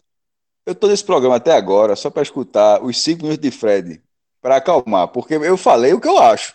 Mas eu, eu, eu, quero eu quero o Fire. Eu, veja nesse momento o ouvinte que está aqui, o que chegou até aqui, ele está pelo Fire nesse momento. Porque se se Fred não, não, não, der uma pílulazinha azul, não tem o que, não tem o que fazer. É. Eu tô por ela. Eu tô por ela. Exatamente. Mas aí, mas aí só para fechar, só para fechar. E aí os demais, né, que a gente colocou Curitiba, Atlético Goianiense e o Goiás, Uh, eu vejo o Atlético Goianiense nos últimos anos mais estruturado como clube, com a mentalidade mais inovadora do que o próprio Goiás, que é uma equipe muito mais tradicional, que ano passado conseguiu um bom desempenho, apesar. Eh, eu falei isso diversas vezes nos episódios uh, da temporada passada, né, da Série A. Eu não entendia como é que o Goiás estava tão acima na tabela, jogando futebol tão abaixo. Tanto que geralmente eu, eu e o Rodolfo a gente discordou muito desse ponto. Mas o Goiás me parece mais factível a brigar por vaga de rebaixamento do que o Atlético Goianiense, que é, uma, que é um clube que vem se modernizando mais do que o Goiás, na minha avaliação. Mas, assim, são equipes, essas quatro, que parecem ser mais tendência. O esporte, de todas elas, é a que é, une exatamente todos os elementos de uma equipe que está com cara de rebaixamento fácil, assim. É, talvez seja a aposta mais segura, mas aí só o Fred para tentar colocar uma chama de possibilidade de como o esporte sai dessa, né? De uma possibilidade quase que garantida de rebaixamento. Eu vou esperar Rodolfo trazer a opinião dele, que a gente vai falar, mas só ia pontuar o seguinte: quando eu dei o exemplo de que quase todas as respostas na CBF e na Globo colocavam Curitiba, Goiás, Atlético e Esporte como os quatro últimos, as, eu diria que dentro desse mesmo cenário, quase todos colocavam esporte ou Atlético como lanterna. E aí era uma divisão mais pau a pau. Ou seja, existe uma, uma na visão da. E aí são torcedores de todos os times do país. E a única dúvida é se o esporte seria 19 ou vigésimo. Mas aí é bem dividido. Fala, Rodolfo. Eu diria que o esporte é sim o time mais vulnerável da competição, porque isso está resumido em uma pergunta, né? Qual é a equipe hoje que o esporte tem condição de jogar propondo o jogo numa, numa primeira divisão? Né? Não tem. O, o, que aconteceu com Fortaleza, ele serve de modelo para como o esporte tem que jogar. Só que aí cabe muito o que Cássio falou a respeito do Fortaleza estar tá num dia ruim, ou numa fase ruim, talvez. É, a impressão que dá e isso é um ponto pontuado por Fred, é que o esporte é um time passível de agressão por absolutamente qualquer equipe com um mínimo de capacidade organizacional. E agora, além de enfrentar equipes de capacidade, desse, dessa capacidade, como por exemplo é o caso de um Brusque, que tem assim uma base mantida pelos últimos quatro anos, o esporte vai enfrentar uma grande maioria de adversários com grande capacidade técnica. Então eu não consigo ver assim escape para um time que não tem potencial de investimento. Né? As contratações do esporte elas vão ser baseadas em oportunidade de mercado. Eu acho que o Venuto é até um nome bem interessante, porque está em um Santos em disfação, então é uma oportunidade identificada. E atletas prospectados de uma divisão inferior, como é o caso de um Ricardinho, que pode vir a dar certo como um Jair deu em 2018, como um próprio Marcão, que estava numa, é, numa Série C. Só que existe também o risco de ser um novo Jean Patrick, né? um, um cara que até tem a perspectiva de agregar, mas não agregue tanto. Então, de maneira resumida, eu vejo o esporte como o único é, Minardi dessa, dessa edição. E o porquê de eu diferenciar o Atlético Goianiense é que o Atlético hoje ele tem em seu elenco nomes como Chico, que assim está longe de ser um atleta diferenciado, mas que hoje, por exemplo, já chegaria para jogar no esporte, saindo do Ceará. Tem outros nomes que eu acho que são incontestáveis. Por exemplo, o Júnior é. Brandão é titular absoluto do esporte, não tenho dúvida. É... O, próprio Marlon Freitas, eu acho que está abaixo de um William Farias, mas acima de qualquer outro volante, hoje na realidade do esporte. Então são elencos parelhos, tá? mas eu acho que hoje, na realidade do Atlético Goianiense, pelo que ele está jogando essa temporada, ele não está abaixo de um Coritiba. E eu não acho que o Coritiba seja um Minardi, então não consigo colocar o Atlético Goianiense na mesma condição. É um time que briga somente para não cair, qualquer coisa além disso é surpresa, mas não entra rebaixado. Eu acho o seguinte: é, primeiro, eu concordo, sem qualquer dúvida, que o esporte é o maior candidato ao rebaixamento e o mais fraco entre as 20 equipes. Isso eu não tenho a menor, a menor dúvida. Inclusive, pior do que ser o mais fraco, é porque esse ano não há qualquer margem para tentar consertar isso. Se você pegar e escutar os últimos programas ali do esporte, quando ele é eliminado pelo Fortaleza, quando ele faz o primeiro jogo do, do quadrangular do rebaixamento, eu bati muito na tecla de que o esporte precisaria, nessas duas semanas de reta final de preparação pós-Copa do Nordeste, que o esporte precisaria mudar mais sua cara, com chegadas e saídas, para que pudesse entrar nessas primeiras rodadas com chance de se manter no campeonato. E o esporte não fez isso. O esporte vai fazer sua estreia contra o Ceará e possivelmente toda semana seguinte jogando com o Vasco fora e com o Atlético Goianiense em Goiânia, ou seja, vai enfrentar três dos adversários mais possíveis de pontuar, de pontuar e de vencer. Né? São três adversários que, se você não for competitivo contra esses três, repetindo o que Thiago Neves falou no Cruzeiro, o que Thiago Neves falou no Cruzeiro ano passado, vai ganhar de quem, né? Se você não conseguir esses pontos, ou um pouco desses pontos, você vai pontuar onde? E não há perspectiva. Não há perspectiva de uma transformação. Porém, eu acho que nessa análise de Cássio, primeiro, é, Cássio é um cara que raramente exagera. Raramente exagera. Mas eu acho que ele fez um dos maiores exageros que eu já ouvi ele, ele falar. Que a perspectiva pré-Campeonato Brasileiro de permanência é menor do que pré-Copa do Brasil de 2008. Eu não tinha certeza se o Sport seria Imperatriz. Eu vi Não, o jogo Fred, nervoso. Fred, Fred, Fred, Fred. Discordo, mas discordo do que eu falei. Eu Você falei, falou eu- exatamente isso. Não, não, não, eu não, não, não, não. Eu falei a- a- do exemplo do Palmeiras. Eu, eu, come- eu comecei a Copa do Brasil no Palmeiras. Você Aí, escutou. mas aí não é começo de Copa do Brasil. Não, escutei, você Mas- falou assim. mas- você não, falou não, não, você, não. Aí você escuta o Não, programa só, depois. Está Veja só, gravado, está eu gravado, está gravado. Você falou, Eu tô- seria mais surpreendente do que o título da Copa do Brasil. E eu, a, a- frase não termina aí. Se você quiser que. Pronto, então pronto, eu não vou nem discutir isso, não. Porque aí é, é é discutir com um negócio que você está criando, beleza. Eu, a, frase, a frase não termina aí. A frase termina na hora eu dando o exemplo do Palmeiras e você escutou. Mas beleza. Mas se você quiser que você. Mas aí, então, é das quartas de final para frente. Entre os oito. Então, a sua pon- ponderação é. Mas não é, não é ponderação, é como se tivesse sido. Não é porque foi, pô. Foi o que eu disse. Não, pô. então, então é isso. O que é, é ficar na, só para eu saber do ponto que eu vou Quando fazer. eu fa- análise. falei, eu falei, quando o esporte ganhou do Palmeiras. Então, depois que ficou a- entre os oito, Então, quando ganhou do é Palmeiras, essa. falou. O esporte, quando ganhou do Palmeiras, foi. Porque até, pô, como você falou, Imperatriz e Brasiliense é protocolar, pô. Eu não, nem considerei. Eu pulei pro Palmeiras. Por isso que eu tô dizendo. Eu falei do Palmeiras. Quando ganhou do Palmeiras, eu falei. Tem alguma coisa aí. certo, ok. A minha era frase foi exatamente final já. essa. Aí já, tavam, já eram oito times. Aí talvez não seja tão exagero. Concordo. Concordo. A chance, pronto, eu já acho uma coisa parecida. Eu já consigo achar uma coisa parecida, porque assim, mesmo entre os oito, mesmo entre os oito, não havia perspectiva nenhuma de ser campeão. Nenhuma. Nenhum torcedor do esporte falava em ser campeão. Como também nenhum torcedor do esporte consegue falar em permanência. Ainda acho exagerada a comparação, mas já acho mais mais mais factível. O que talvez Na hora que o esporte, na hora que o esporte tirou o Palmeiras, que falei que tem alguma coisa, na hora que o esporte tirou o Palmeiras, você estava nas quartas de final. é, não é antes do Palmeiras, não, porque antes do Palmeiras ninguém sabia Não, que depois eu já falei ninguém entre os oito. Eu já É. falei entre os Então, oito. do- dos oito para ser campeão, era algo muito mais factível do que permanecer agora. É, É, não acho. Eu acho que é pa- parecido. E depois de, de conquistada, é, é, assim, a perspectiva de tirar o Inter era mínima.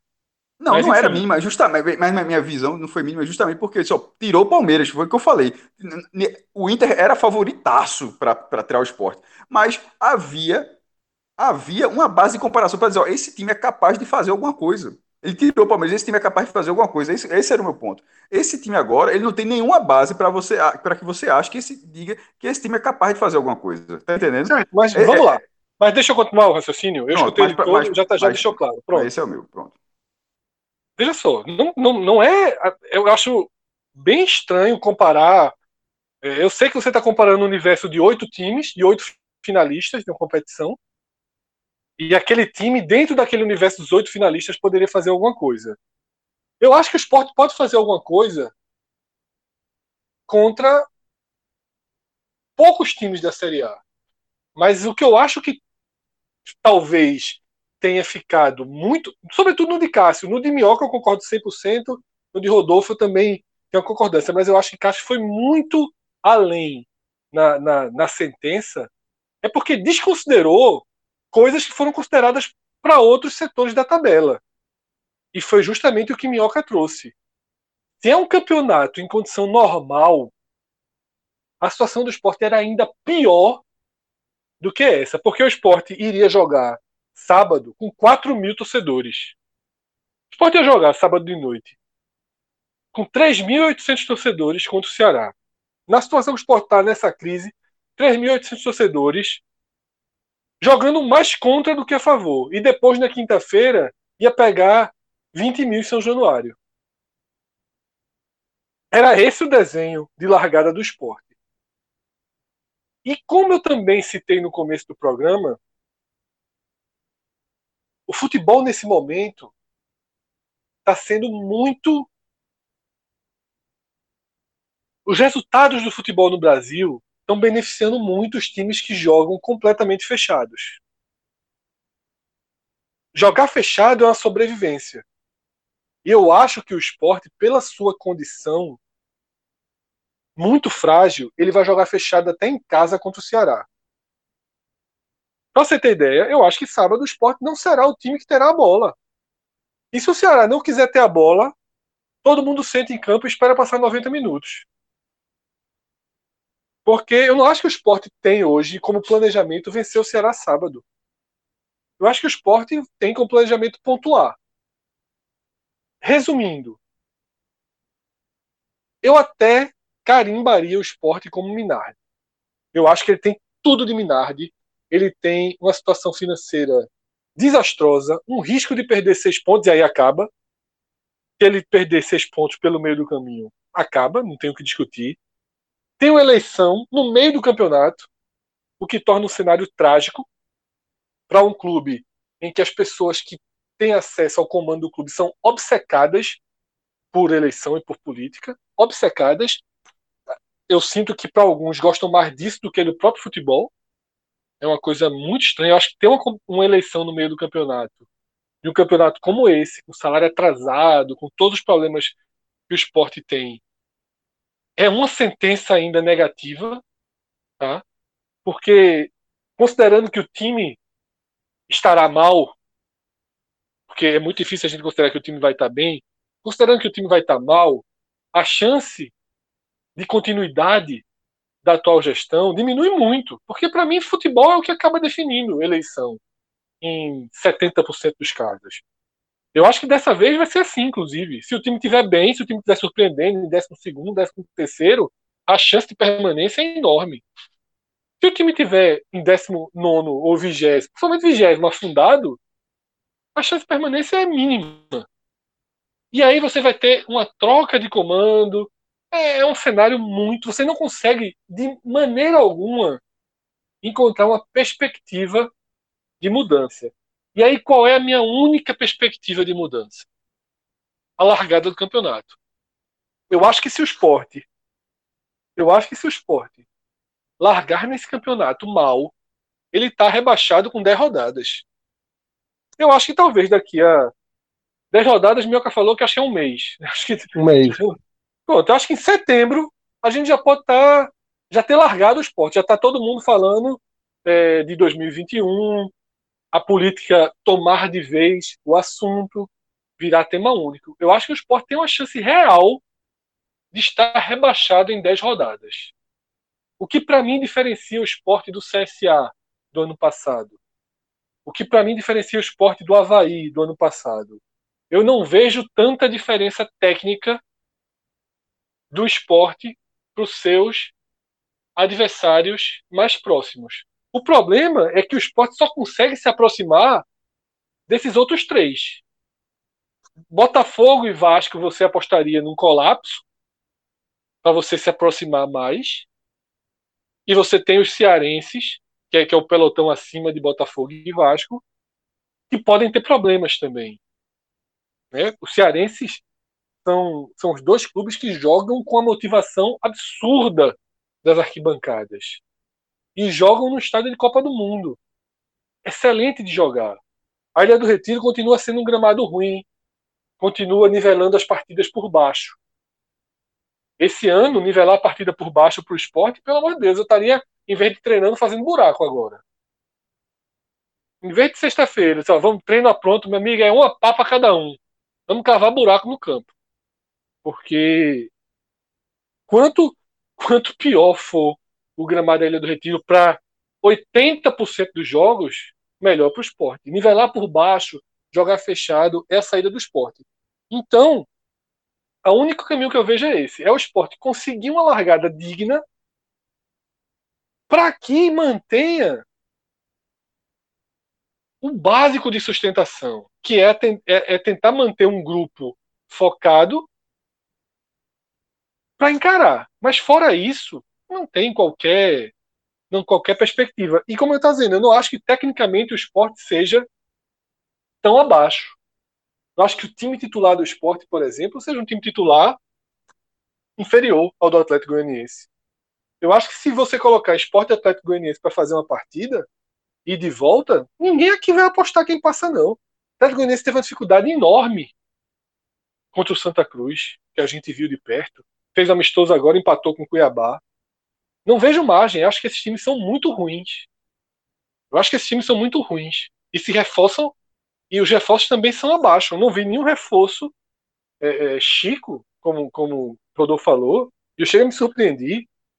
Eu acho que Chico não joga Série B hoje. Eu acho que se, se o Náutico anunciasse Chico, eu estaria achando uma contratação ok. Uma contratação é. ali. É, eu acho que ele não jogaria no Náutico, porque o Náutico hoje tem um jogador, assim, para a função que jogaria a Série A tranquilamente, mas eu discordo quando ele não joga a Série B, porque para mim seria titular em, assim, 70% dos times. É, e também aí, acho, é, eu nem acho que... Eu, é, eu nem acho também que Giancarlo que o esporte nivela por baixo, tá entendendo? É, eu nem acho que também que Giancarlo jogaria Série A tranquilamente não, também. Nunca, ah, nunca... Para mim, nunca assim, mostrou, tem, né? Nem tem, um tem regularidade também. Tem um os melhores momentos, os melhores momentos de Giancarlo jogariam a Série A. Não tenho a menor dúvida. O problema é que Giancarlo nem sempre ou não é regular nos seus melhores momentos. Mas eu acho que assim, nos melhores momentos, eu acho que ele poderia sim. Acho que se o Atlético Goianiense anuncia Giancarlo, por exemplo, ao invés de Chico, eu preferia Giancarlo. Eu prefiro Giancarlo a Chico. Eu acho Chico um jogador que já deu. Eu acho bem assim, pode me surpreender como qualquer um pode. Mas eu acho bem abaixo. Everton Felipe, que foi para o Atlético Goianiense, acho bem melhor do que Chico. Bem melhor, mais rodado de Série A. Chico tem um momento ali de Série B no Ceará. Eu acho que, que assim, desde que voltou, voltou muito abaixo. Sabe? Depois que você volta, é muito difícil. Talvez agora, se tiver vaga, se der muita continuidade, né, tem Mancini, que é um cara acostumado com jogar, com formar clubes nessa, parte de baixo da tabela. E para mim, a melhor arma do Atlético Goianiense para mim é Mancini, que entende do campeonato que vai disputar. Mas eu acho que o cenário é esse. Eu, eu, não, eu não consigo. Eu não consigo separar tanto o esporte dos demais, dos outros três que estão ali com ele. Ah, mas eu acho que o pior é o esporte. E eu vejo muita dificuldade para esses outros também. Eu acho que assim, eu vou, vai me surpreender muito se esses quatro não forem rebaixados. Tá? Mas eu acho que o esporte merece sim um carimbo de Minardi. Se for pro, pro escolhe ou morre, eu acho que o esporte é, merece o carimbo de, de Minardi. Eu acho que a única forma do esporte não cair ela é tão difícil de acontecer. É uma linha que tem que ser sustentada, sabe?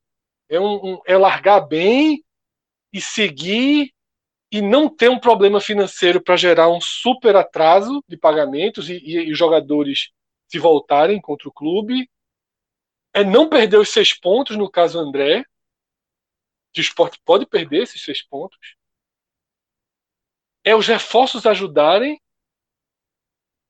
Sabe? Então, assim, veja, não, se qualquer um desses pontos, é a política não consumir o clube, se qualquer um desses pontos sair dali, o esporte é rebaixado. Então, é um milagre. É um milagre. É, seria mais fácil o Havaí do ano passado encaixar um bom time, por exemplo. E eu tratei o Havaí com o Minardi. Seria mais fácil o Havaí de 2019 dar uma encaixada. Ou seja, se eu acho que o Sport está numa situação pior do que a do Havaí e melhor do que a do CSA, porque eu olhava para o time do CSA do ano passado e eu não queria ninguém na Série B, pô. O time do CSA que começou o Campeonato Brasileiro não queria ninguém na Série B, do 1 ao 11. Hoje, se, se o Sport tivesse na Série B, eu queria jogadores do Sport do 1 ao 11. Eu queria os dois zagueiros, eu queria os dois laterais, eu queria o William Correia, William Faria, eu queria Bácia. O Jonathan Gomes estava no CSA, Fred. Depois, chegou no meio. Eu falei do time que largou. Certo. Falei do time que largou. O CSA contratou um trilhão 80 de jogadores. jogadores, coisa assim. o Rodolfo sabe isso decorado. Mas é isso, assim. O CSA, eu acho que o Sport ele tá entre o CSA do ano passado e o Havaí do ano passado. Como eu considerei o Havaí Minardi, eu acho que o Sport tem que ser considerado Minardi. Uma Minardi acima do CSA, porque eu acho que tecnicamente, se o Sport falisse hoje, deixasse de existir, seus jogadores titulares preencheriam elencos da Série A, dessa Série A que a gente está falando aqui, e da Série B dos candidatos ao acesso. O CSA do ano passado se disse, o seu elenco ia fazer jogadores, ia se vir jogadores da Série B que não disputa acesso ou da Série C.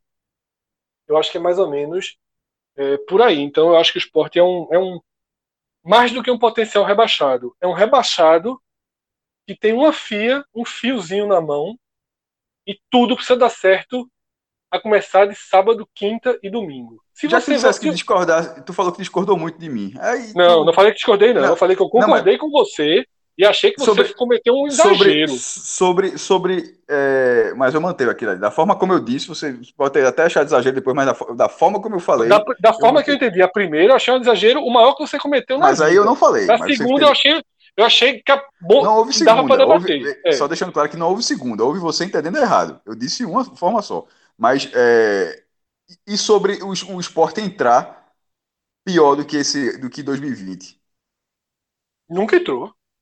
Nem perto, pô. Nunca entrou, nem, por quê? Nem, Porque em 2015. Nem perto. Nem em 2015. Só. 2015 tinha dinheiro.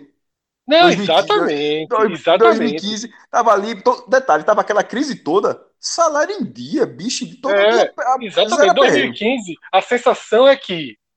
Que não, dava, que não dava ali, não dava liga. Demitir Eduardo, o que se falava era: vai largar mal, vai demitir Eduardo, vai trazer um treinador, porque o Eduardo tinha sido eliminado pelo Salgueiro.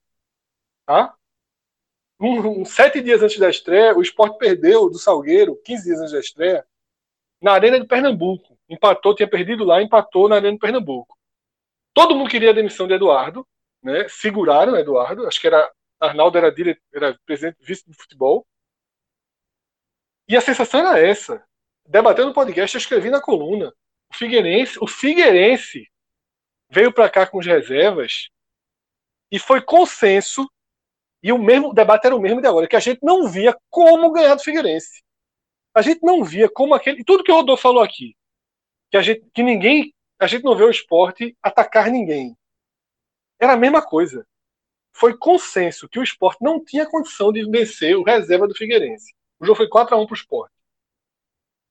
Hoje, a gente acha que se o Ceará mandar o reserva do 1 ao 11, eu não vejo como o esporte venceu o reserva do Ceará também, não.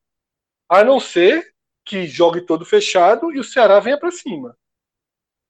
Então é um cenário muito parecido. Só que em 2015 a gente achava que era transitório. Era um time que já estava na Série A. Tá? Você tinha um elenco capaz. A gente achava que ah, vai largar mal, vai chegar aí um treinador, vai chegar dois, três reforços e vai fazer um campeonato que lute Ô, pela Fred. permanência. Acabou sendo sexto. É, a impressão que dá sobre, sobre 2020 é que é, é como se o esporte fosse um, um avião que tá, tá sem trem de pouso, tá, tá, tá sem combustível, tá sem, sem muita perspectiva de, de, de conseguir é, é se salvar, né?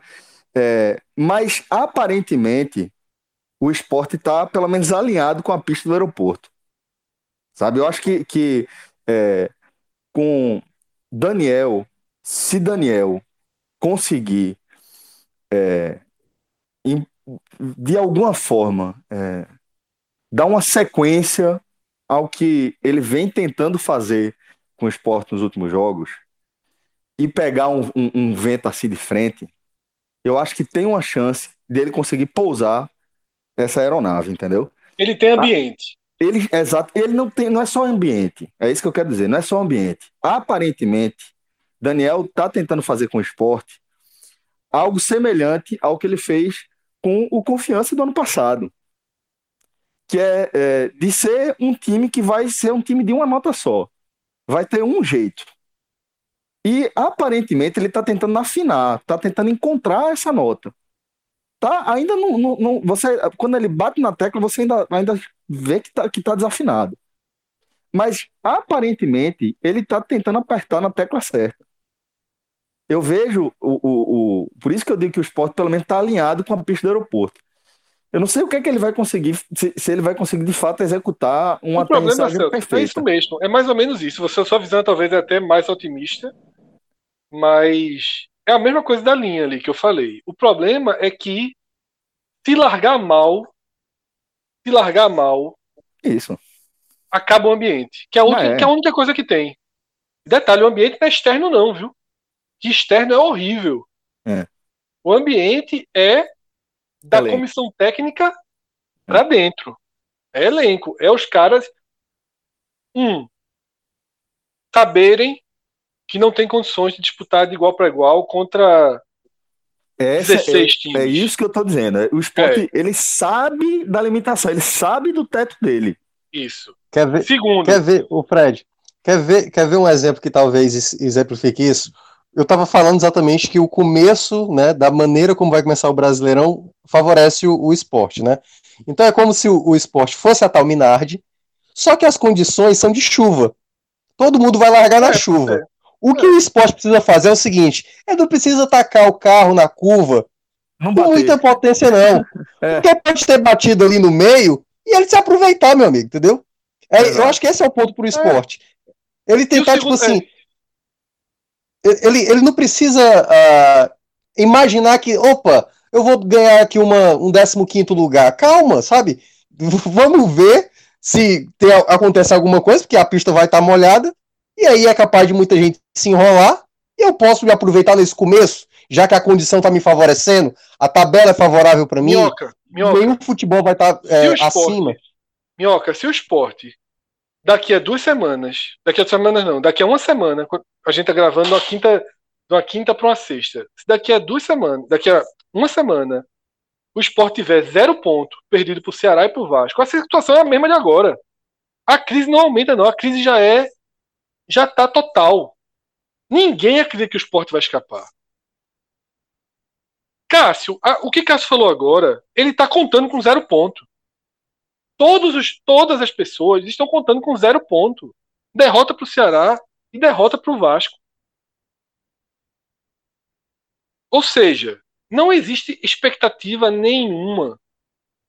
Os jogadores nesse momento, eles têm consciência disso e eles têm aquele discurso de que todo mundo lá fora já rebaixou a gente. Olha aqui, ó. É o último do Globo, é o último do UOL, é o último daqui, é o último do podcast, é o último de todo canto. Mas isso não é suficiente para salvar, né? Isso a gente sabe. Mas é por etapa. Pronto. Eu acho que assim, aonde é por etapa. Primeiro, tem que conseguir ter o direito de disputar. Que talvez não tenha. Talvez daqui a um mês, quando o campeonato tiver com 10 jogos disputados, não, a gente nem fale mais sobre permanência. Já esteja aqui falando se é caso de colocar os juniores para jogar, se é caso de dar chance, de formar um time. Porque se largar, certo? Se na dez- depois de 10 rodadas o esporte já tiver 5, 6 pontos abaixo do 16, acabou o campeonato. Não vai buscar. Não vai buscar. Ele tem que tentar, daqui a 10 rodadas, tá ali a 3 pontos, 2 pontos, 4 pontos. Ele não pode já estar 6, 7 pontos. Que aí acabou. Ele tem que pelo menos permanecer no jogo para ver se vem um avalanche, para ver como o exemplo da Minardi na chuva, né? Se bate todo mundo na frente, se um time entra num colapso total. Eu acho que esse é o cenário é, para o esporte. Eu acho que a gente já passou é, aqui, incluindo todos os times que integram aqui o Nervosão, ficou esse debate aí é, em torno do, do, da equipe que o esporte vai representar, se vai ser a Minardi de fato. É, e agora chegou também o momento de a gente falar dos cearense, né, da dupla cearense. Porque é, há, primeiro de se ressaltar, Minhoca, que o, o futebol cearense vive um momento mágico, né? Em relação ao desempenho de seus clubes e ao engajamento, até de forma consecutiva também, com a torcida, ações afirmativas e etc. É, o Fortaleza, ele entra na atual temporada como time de melhor desempenho na Série A do ano passado. E a gente vê um trabalho de continuidade. No Ceará, apesar de, de é, do, do ano como foi, ano passado, o Ceará ele é o atual campeão da Copa do Nordeste é, e vencendo só gente graúda ali na reta final. Né? E tem um treinador que sabe é, jogar a proposta que, que o Ceará deve jogar. O que é que, como é que você enxerga, posto esse cenário aqui, como é que você enxerga que essa dupla entra nessa Série A e o que é que pode, de repente, fazer com que esses clubes eles saltem desse patamar de, de nervosão e comecem realmente a mirar é, voos mais altos aí com alguma brevidade no campeonato? Então, eu acho que Ceará e Fortaleza, né, que aí ficou juntamente com os dois cariocas, Botafogo e Vasco, né, mais próximo aí às equipes do Z4, né, que dependendo da situação que Ceará e Fortaleza desempenhem no campeonato, pode acabar indo para lá, mas também pode acabar fazendo uma boa campanha, no caso do Fortaleza. Eu acho que tanto o Ceará e o Fortaleza, né, o futebol cearense que vem tendo sucesso nos últimos anos, é um sucesso que, se a gente for olhar, é um sucesso de nos momentos chaves, acaba fazendo uma coisa a mais que outros acabam não conseguindo, né? De uma maneira geral. A reta final do Fortaleza no ano passado foi excelente, né? Mas a gente precisa entender todo o contexto que o Fortaleza estava inserido em 2019, que era uma briga contra o rebaixamento. Os, os sete jogos finais do Fortaleza, ele não representa o que foi o todo, embora os sete jogos finais mostrou que o Fortaleza poderia muito mais, porque já tinha mostrado também isso em outros jogos, que vale o mesmo para o Ceará. Teve muitos jogos da temporada de 2019, e o Ceará mostrou também isso em 2018, quando teve aquela arrancada, que dá para imaginar uma boa campanha, uma campanha para garantir uma Sul-Americana. Quem sabe, o Fortaleza ano passado ainda por pouco não, não, não pensou numa vaga de pré-Libertadores. Mas o que me deixa receoso com Ceará e Fortaleza são duas coisas distintas, no caso, uma para cada, né? O Ceará, ele tem um porém, que é o seguinte: quando vem uma situação ruim, quando vem aquele momento de resultados não vindo, e eu lembro que foi uma das coisas que eu aprendi muito com vocês quando comecei a gravar aqui, uh, que é aquela coisa, o Ceará, em 2018, né, o Ceará precisa entender, tal qual o Fortaleza ano passado, que quando vier a sequência ruim, não é desespero. Quando você perde para o Internacional, tá na conta, amigo. Calma, entendeu? O seu, o seu, o seu jogo é contra as equipes que vão estar disputando com você, contra Vasco, contra Botafogo, Atlético Goianiense, Goiás, enfim. São, é, esse é o seu campeonato. Então, é aquela coisa. É, é a terceira vez que o Ceará está indo para a Série A e o segundo ano seguido que o, o, Fortaleza também se mantém na Série A. Se o Ceará é, não se desesperar, que aconteceu ano passado, o Ceará não caiu ano passado porque tinha um Cruzeiro conseguindo fazer bem mais do que ele para cair. Mas o Ceará fez tudo errado, troca de Anderson, os resultados não vinham, troca o Anderson, aí traz a Dilson, cai mais ainda o rendimento, aí você traz a Gel pro final, e o Argel com aquelas coisas dele de achar que missão dada, missão cumprida, como se ele tivesse conquistado isso por mérito próprio, quando na prática, né, teve ajuda muito de outros clubes. Então, o Ceará precisa entender que foi uma coisa que eu destaquei essa semana, depois da conquista da Copa do Nordeste, deveria, com o Guto Ferreira, fazer um trabalho de médio e longo prazo. Porque o que, o mais, o que mais o Ceará tem nos últimos, nos últimos anos são quebras de trabalhos de comando técnico. Então é muita mudança. E aí o Ceará, exatamente, que pode estar num potencial hoje com o Guto, né, conseguindo fazer a sequência que fez na Copa do Nordeste, batendo Vitória, Fortaleza e Bahia, basta que um momento, e aí até explicar um contexto, e eu falei isso na, no, nos dois telecasts da, da, da, da final do Ceará. Em nenhum momento o Guto com o Ceará esteve aliás, só um jogo, que no caso foi o Clássico Cearense, muito tempo atrás do placar. Porque no jogo do Bahia, da ida, ele sai atrás do placar mais rapidamente toma um empate. O jogo sempre ficou no modo que o Ceará estava. Agora na Série A, e a gente viu o Guto algumas vezes no esporte, no próprio Bahia, na Chapecoense, o desempenho fora de casa, de vez em quando, não ser tão satisfatório. Então são coisas que o Ceará pode ter problema durante a Série A de 2020, né? Eu acho que ainda é um time que tem um potencial para fazer uma boa campanha, mas é, esses momentos de oscilação é como o Ceará vai reagir. Eu espero que o Ceará tenha mais paciência com o Guto. Esse título talvez dá um, pelo menos uma boa margem para o Guto ter mais tranquilidade no começo do trabalho. Pelo lado do Fortaleza, eu acho que o Rogério Ceni geralmente nos períodos que tem retomada do futebol, o trabalho dele demora até apresentar em campo. Foi assim em 2018, foi assim em 2019, e talvez no processo, se não tivesse tido a paralisação, o Fortaleza chegaria com mais força, talvez, na Copa do Nordeste. A parada, geralmente, essa parada quando o Rogério Ceni tem com uma equipe, demora mais jogos a acontecer. Então, acho que é capaz da gente ainda ver um Fortaleza no início de Série A, ainda com alguns problemas, e com o tempo do campeonato, esse time se encontrar, porque o Rogério Ceni é um treinador que, né, no, no longo prazo, ele acaba trazendo muitos resultados. Só que tem o ponto que o Rogério Ceni é um treinador, um treinador que de vez em quando fica desmotivado. A gente já viu isso em 2018, quando o Fortaleza liderava de maneira tranquila a Série B, o time teve muitas perdas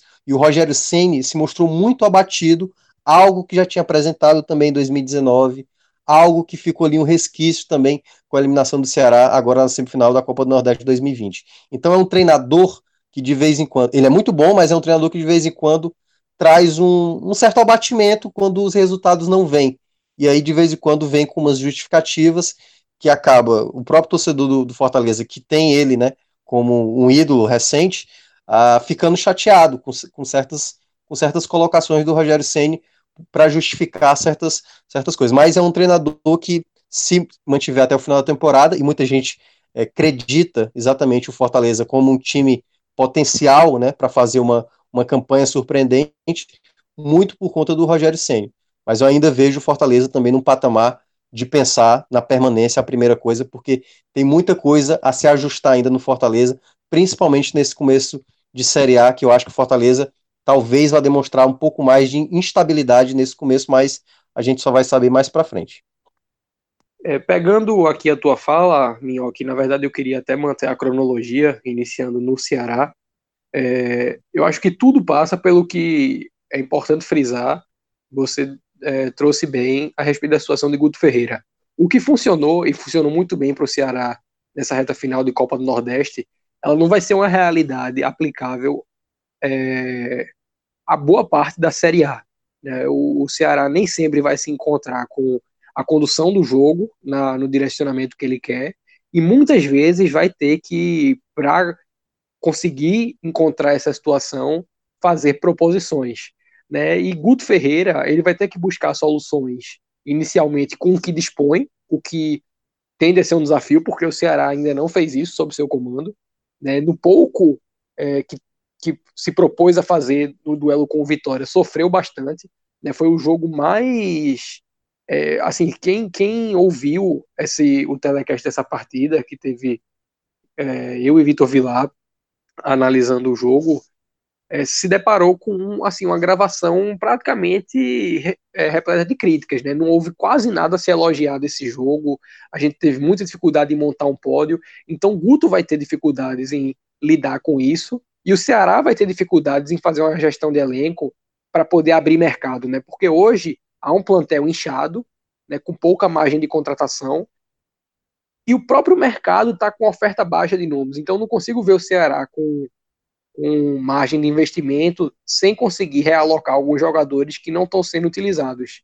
Então, os desafios de Guto passam, é, em essência, por uma é, avaliação né, do que pode ser feito com o que há em mãos hoje e que, de certa forma, é suficiente para diversos desafios, na, mesmo numa Série A. e também por ajudar nesse processo não de remontagem, porque o Ceará está longe de precisar reformular seu plantel, mas de qualificação pontual.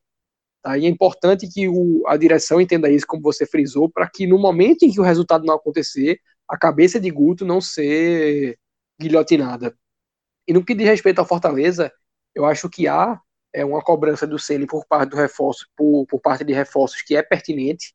É, o Fortaleza ele tem demandas nítidas para esse início de campeonato, mas também consta, conta com um elenco que é suficiente para começar a competição e evidenciando quais são os, os gargalos, né? Porque há, assim, depois de, sobretudo de uma eliminação é, em um clássico, sobretudo quando você é o favorito, a, a tendência, né, tanto da, da crítica de maneira geral, quanto da, da própria gestão do clube, por mais serena que seja, de ver problemas que não necessariamente são é, problemas sustentáveis, né? Podem ser problemas de momento que demandam ajustes internos, mas que não pedem por, por reformas. Então, eu acho que o Fortaleza ele tem hoje carências que estão tão nítidas, mas elas não são assim situações que vão dar uma dor de cabeça muito grande na prospecção. Já trouxe aí um atacante, né, estrangeiro, que é uma resposta imediata ao que aconteceu e outras qualificações vão ser necessárias. Mas de maneira geral, o Senna ele conta com uma base que performou acima da média é, da Série A na reta final do campeonato e que performou dentro da média durante boa parte da competição. Eu não acho que haja um desgaste, pode até haver algum nível de desgaste, e a eliminação na Sul-Americana entra nisso, a perda para o clássico do Ceará entra nisso, mas não é um desgaste suficiente para comprometer, para corroer um grupo que conseguiu fazer uma campanha muito digna há tão pouco tempo. Tá? Então eu acho que Ceará e Fortaleza estão aí com um caminho de permanência pavimentados e o desafio reside naquilo que a gente pontuou já algumas, talvez há algumas horas atrás nesse programa, né? Que o, o a campanha ela precisa ser pensada em atingir a margem de segurança o mais cedo possível para que daí em diante haja um direcionamento para o atingimento de metas maiores. Particularmente, Rodolfo, eu até acho, assim, pelo, pelo que vocês discutiram aí, pelo que vocês é, trouxeram, acho que vocês discordam de mim, mas particularmente eu acho que, que a médio e longo prazo eu vejo o Fortaleza com, com melhores condições de fazer uma boa Série do que o próprio Ceará. É, pelo, pelo, é, pelo que, ele, que o Fortaleza tem a oferecer e pelo fato justamente de, de, de é, poder ir ao mercado de forma mais eficiente do que o próprio Ceará.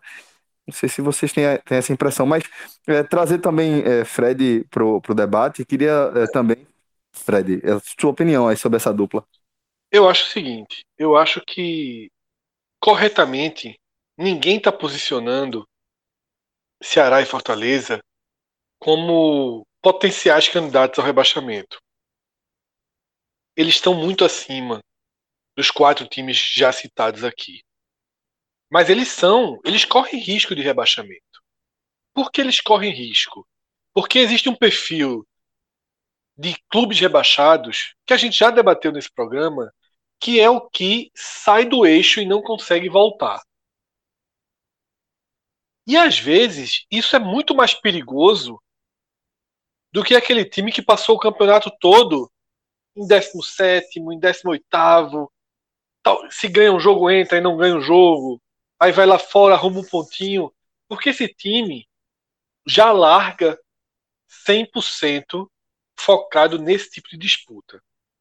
Eu acho que Ceará e Fortaleza, eles têm dentro do trabalho desse ano alguns pontos que precisam ser cuidados para não crescerem e gerarem um, uma turbulência maior para o campeonato. Primeiro ponto, para mim, comum, do, a, a, comum aos dois, e que eu já citei aqui em outro trecho do debate. Perdem muito sem torcida. Perdem muito. Porque o Castelão vazio é um campo neutro. O Castelão vazio é um campo neutro. A vantagem que Ceará e Fortaleza terão nos jogos em casa é o deslocamento dos adversários. Porque quando se joga em casa, existem uma série de itens que somam para você ter uma vantagem efetiva. Vai do deslocamento do adversário enquanto você está trabalhando no seu CT, no seu campo, com tudo que você está plenamente acostumado. Existe aquilo que a gente sempre fala, as referências do estádio, iluminação, vento, distância do banco de reserva, tudo isso. E existe a torcida. E a pressão que a torcida às vezes faz na arbitragem, a pressão que a torcida faz no seu próprio time. E parte desse do que a gente está vendo esse ano, de resultados de poucos gols, de, de resultados que prevalecem o sistema defensivo, passa por isso também. A gente viu a final do Campeonato Pernambucano. Se o Arruda tivesse com 50 mil pessoas, o Santa ia ser tão passivo quanto foi. Eu, eu sinto que os clubes que são melhores do que seus adversários, eles estão jogando conforme a cartilha. Eles se desesperam menos. Eles tentam atacar de forma organizada, como se fosse um treino, os 90 minutos. Quando tem 50 mil pessoas, o desespero, entre aspas, vem mais cedo. E esse desespero, às vezes, gera sufoco, às vezes gera pressão. E muitas vezes gera risco também, e você leva contra-ataque e você perde com gol de contra-ataque. Então, para mim, a dupla do Ceará, né, o Fortaleza e Ceará, eles começam com esse dano, que foi muito importante nas últimas temporadas. E Fred, é, até para até não, não perder um pouco da linha do raciocínio, vou colocar só um componente a mais dos dois cearenses. É, aliás, a gente, a gente nem debateu muito isso. A gente vai entrar numa temporada Mas que tá a gente cedo vai. ainda, tem muito tempo. É, a gente vai entrar numa temporada que a gente, a gente vai entrar em dezembro e a gente vai entrar em janeiro e fevereiro. Que a, as condições climáticas, por exemplo, aqui no Ceará, quando começa dezembro, é um calor assim insuperável, cara. E o Castelão é conhecido por ser um estádio muito quente né? Vocês já vieram Minhoca, aqui. Minhoca, eu ia falar exatamente isso. É. Eu só não quis entrar nesse assunto, porque eu acho que, que ia ser suposição demais. Mas assim, Sim. a impressão que eu tenho é, eu, eu fiz jogo já em muito estádio, principalmente aqui na região e mais especificamente aqui no estado. E o Castelão é de longe o estádio mais quente onde eu já trabalhei. Eu não sei afirmar se, se há alguma condição específica ali da Copa do Mundo de 2014, se tinha alguma frente fria ou alguma frente, sei lá, alguma coisa Fria que não, né? tivesse alterando. É, sei, sei lá, alguma frente seca. Mas que tivesse alterando Uma massa de ar quente. alguma coisa nessa linha, Minhoca, porque era, foi o estádio, de longe, de longe, o estádio em que eu, eu ficava parado, tentava fazer o mínimo possível de movimento para não ficar encharcado e mesmo assim não É. dava conta. Eu não sei como é no, no meio do gramado, Não, mas é. ali na cabine de imprensa é absurdamente quente, é uma panela. Porque E- o, o, o, teto dele vai até quase a beira do gramado. Não entra ar, velho. É um Isso. negócio desesperador.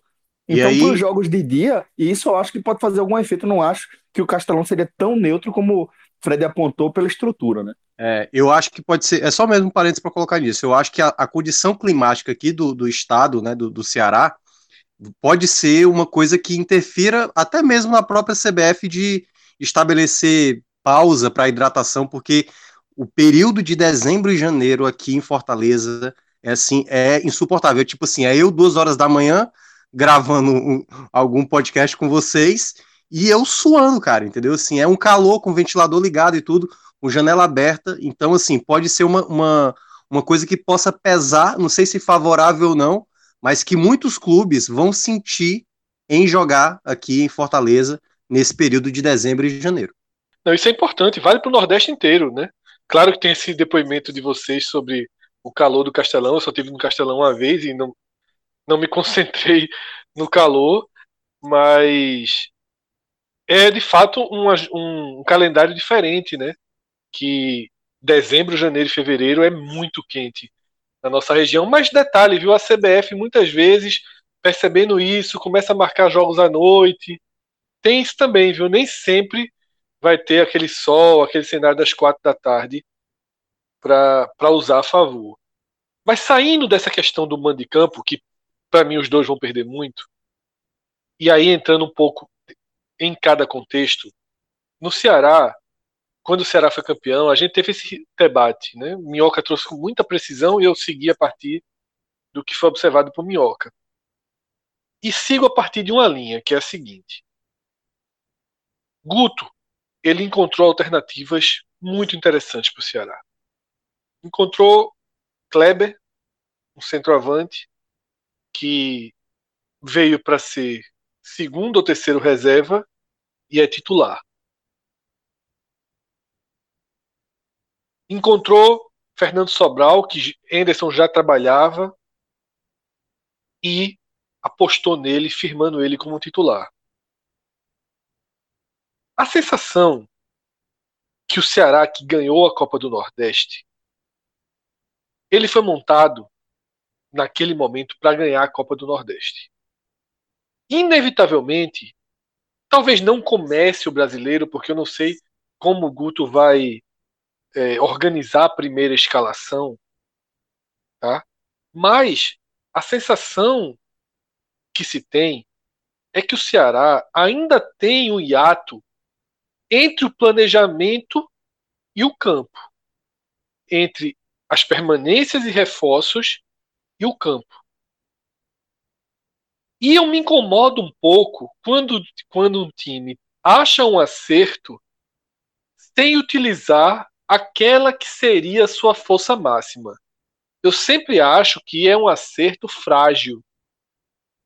Sempre me preocupa o tempo em que esse acerto vai resistir. Rodolfo também trouxe isso. Não vai repetir o desenho dos jogos finais da Copa do Nordeste. 38 rodadas, a Série A exige muito mais alternativas e muito mais recursos. E talvez Guto consiga harmonizar isso perfeitamente e utilizar esse banco de reservas nobre que o Ceará tem e consiga extrair tudo. Mas também corre o risco de ir cortando pontas e quando precisar dessas pontas não tê-las à disposição para render como esperado. Um caso, por exemplo, de Ricardinho. É que é um jogador que eu, por exemplo, acho que já, já cumpriu seu papel na Série A. E Ricardinho tem um problema de dinâmica física grande para estar tá no elenco, por exemplo, como o do Ceará. Talvez um elenco mais pobre, né, como Goiás, Esporte. A gente já citou aqui Goiás, Esporte, Curitiba e Atlético Goianiense, até Ricardinho caísse bem. No Ceará, acho que ele já, já passou do, do, do, do rendimento para a Série A. Então é isso, eu continuo achando que o Ceará tem um hiato, tem um espaço aí não preenchido. Deu uma, conseguiu uma solução para o time titular, mas não conseguiu a solução para ter um banco pulsante, para ter um banco em que você possa confiar. Eu continuo achando que Guto transformou alguns titulares em reservas, mas faltam os outros reservas. O que é que eu quero dizer com isso? Kleber com, começa a cair o rendimento de Kleber. Ele vai de Sobis. Que, que pode render, que pode não render. O rendimento de Sobis é pior do que o de Kleber na temporada. E ele tira um Fernando Sobral e eu já não confio em mais nenhum jogador do Ceará para jogar na ponta nesse momento. Rick, Lima, Matheus, que é interessante muito para um momento do jogo. Rogério. Aí você, se não for, se não, aí você, ah, não, pode colocar é, Bergson centralizado e sobe aberto. Bergson.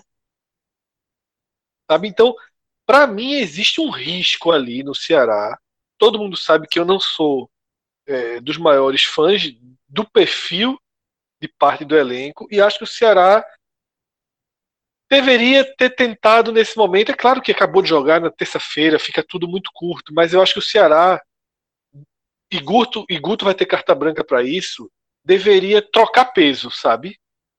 Deveria tentar negociações para dar uma mudada no perfil do banco de reserva. Sinto que o Ceará tem um banco de reserva muito caro e que talvez não possa contar com ele. Em algumas posições você vai contar, por exemplo, Felipe entrando no lugar de Vinícius, eu acho que os dois vão jogar muito. Nenhum dos dois tem um perfil para ser um grande titular na Série A, mas ter os dois eu acho ok.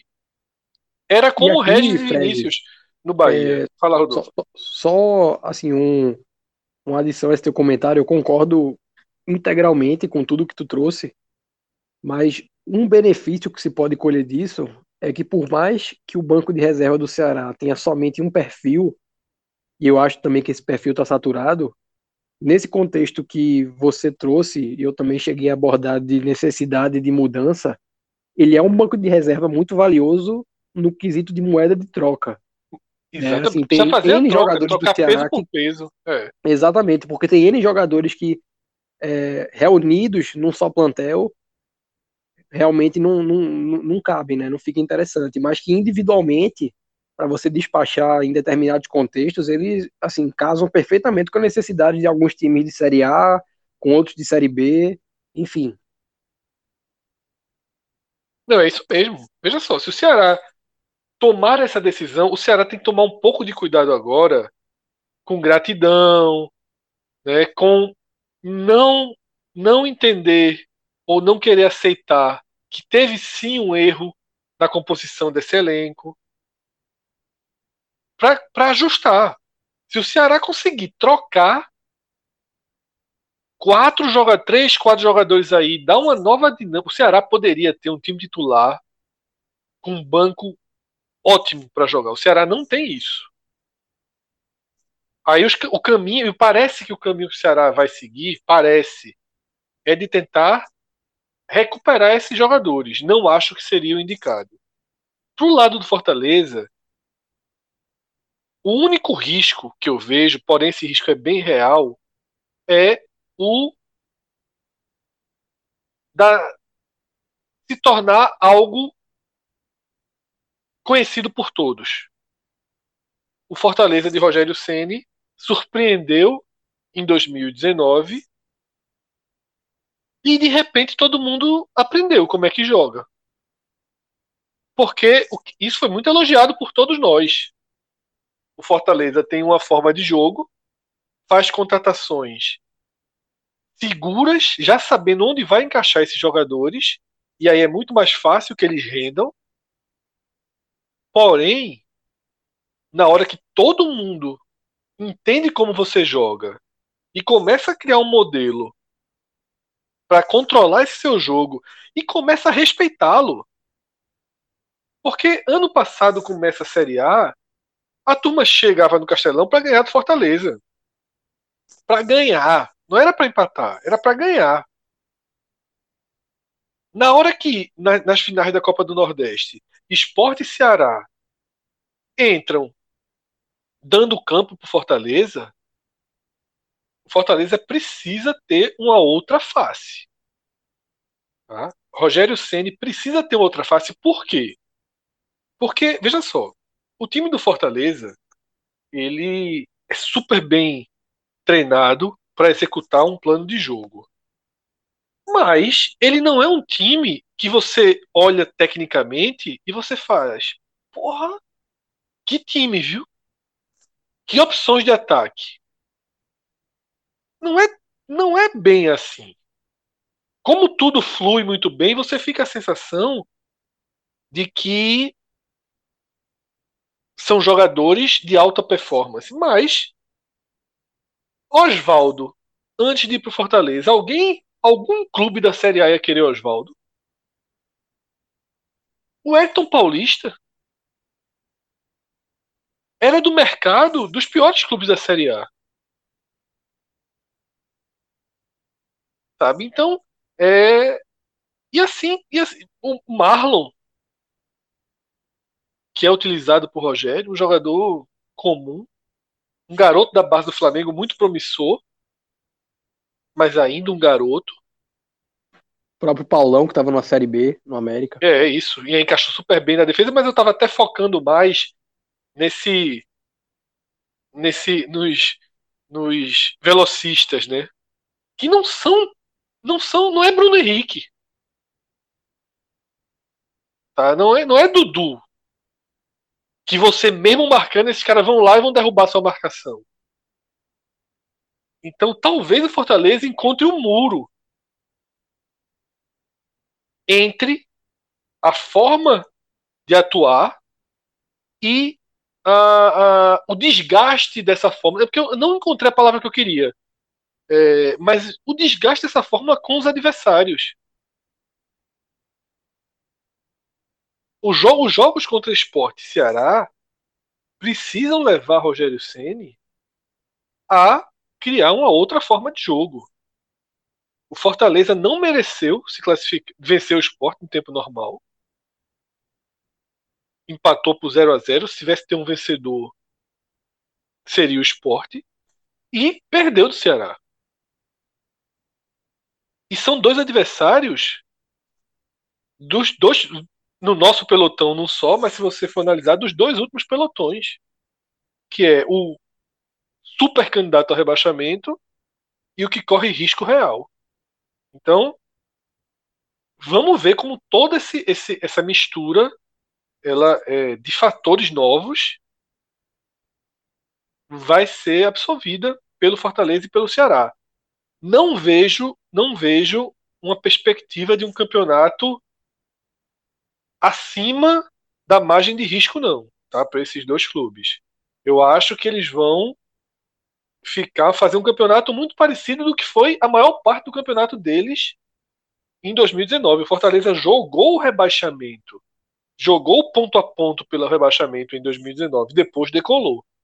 Isso é uma maratona, pô. Isso aqui a gente não tá querendo adivinhar o que vai acontecer, não. Isso aqui vai até dia 21 de fevereiro. 27 de fevereiro, né? Mudaram. Então, assim, isso aqui é uma maratona, pô. O jogador que a gente tá falando vai estar tá na Europa já já outro vai estar na Série B. A gente está aqui é, é, é, fazendo um exercício de análise, um exercício de colocar no eixo, agrupar o que a gente tem. Mas é uma maratona. E a gente, obviamente, quando está fazendo comentário aqui, esses nossos comentários valem por seis rodadas, oito rodadas. Vamos fazer esse desafio que Minhoca fez aí. Depois das 10 rodadas, a gente senta para refazer os cálculos aí e, e tentar é, é, ver o norte que, que vai tomar. Mas é isso. A gente não está prevendo o que, é que vai acontecer dia 20 de janeiro, não. Isso aí, meu amigo. Tá, a gente está comentando o grid de largada. Pois é, exatamente. Galera, vou, dava para Cadu ter, ter participado, dava, hoje estava sossegado. Hoje já é amanhã, pô. Vamos, vamos fechando aqui é, esse áudio guia. Tá? É, agradeço demais a companhia de todo mundo. Obrigado. É, obrigado também todo mundo pela audiência, tá bom? Fiquem ligados aí no nosso feed que vai ter sempre bastante conteúdo para vocês. Um forte abraço e até a próxima. Tchau, tchau.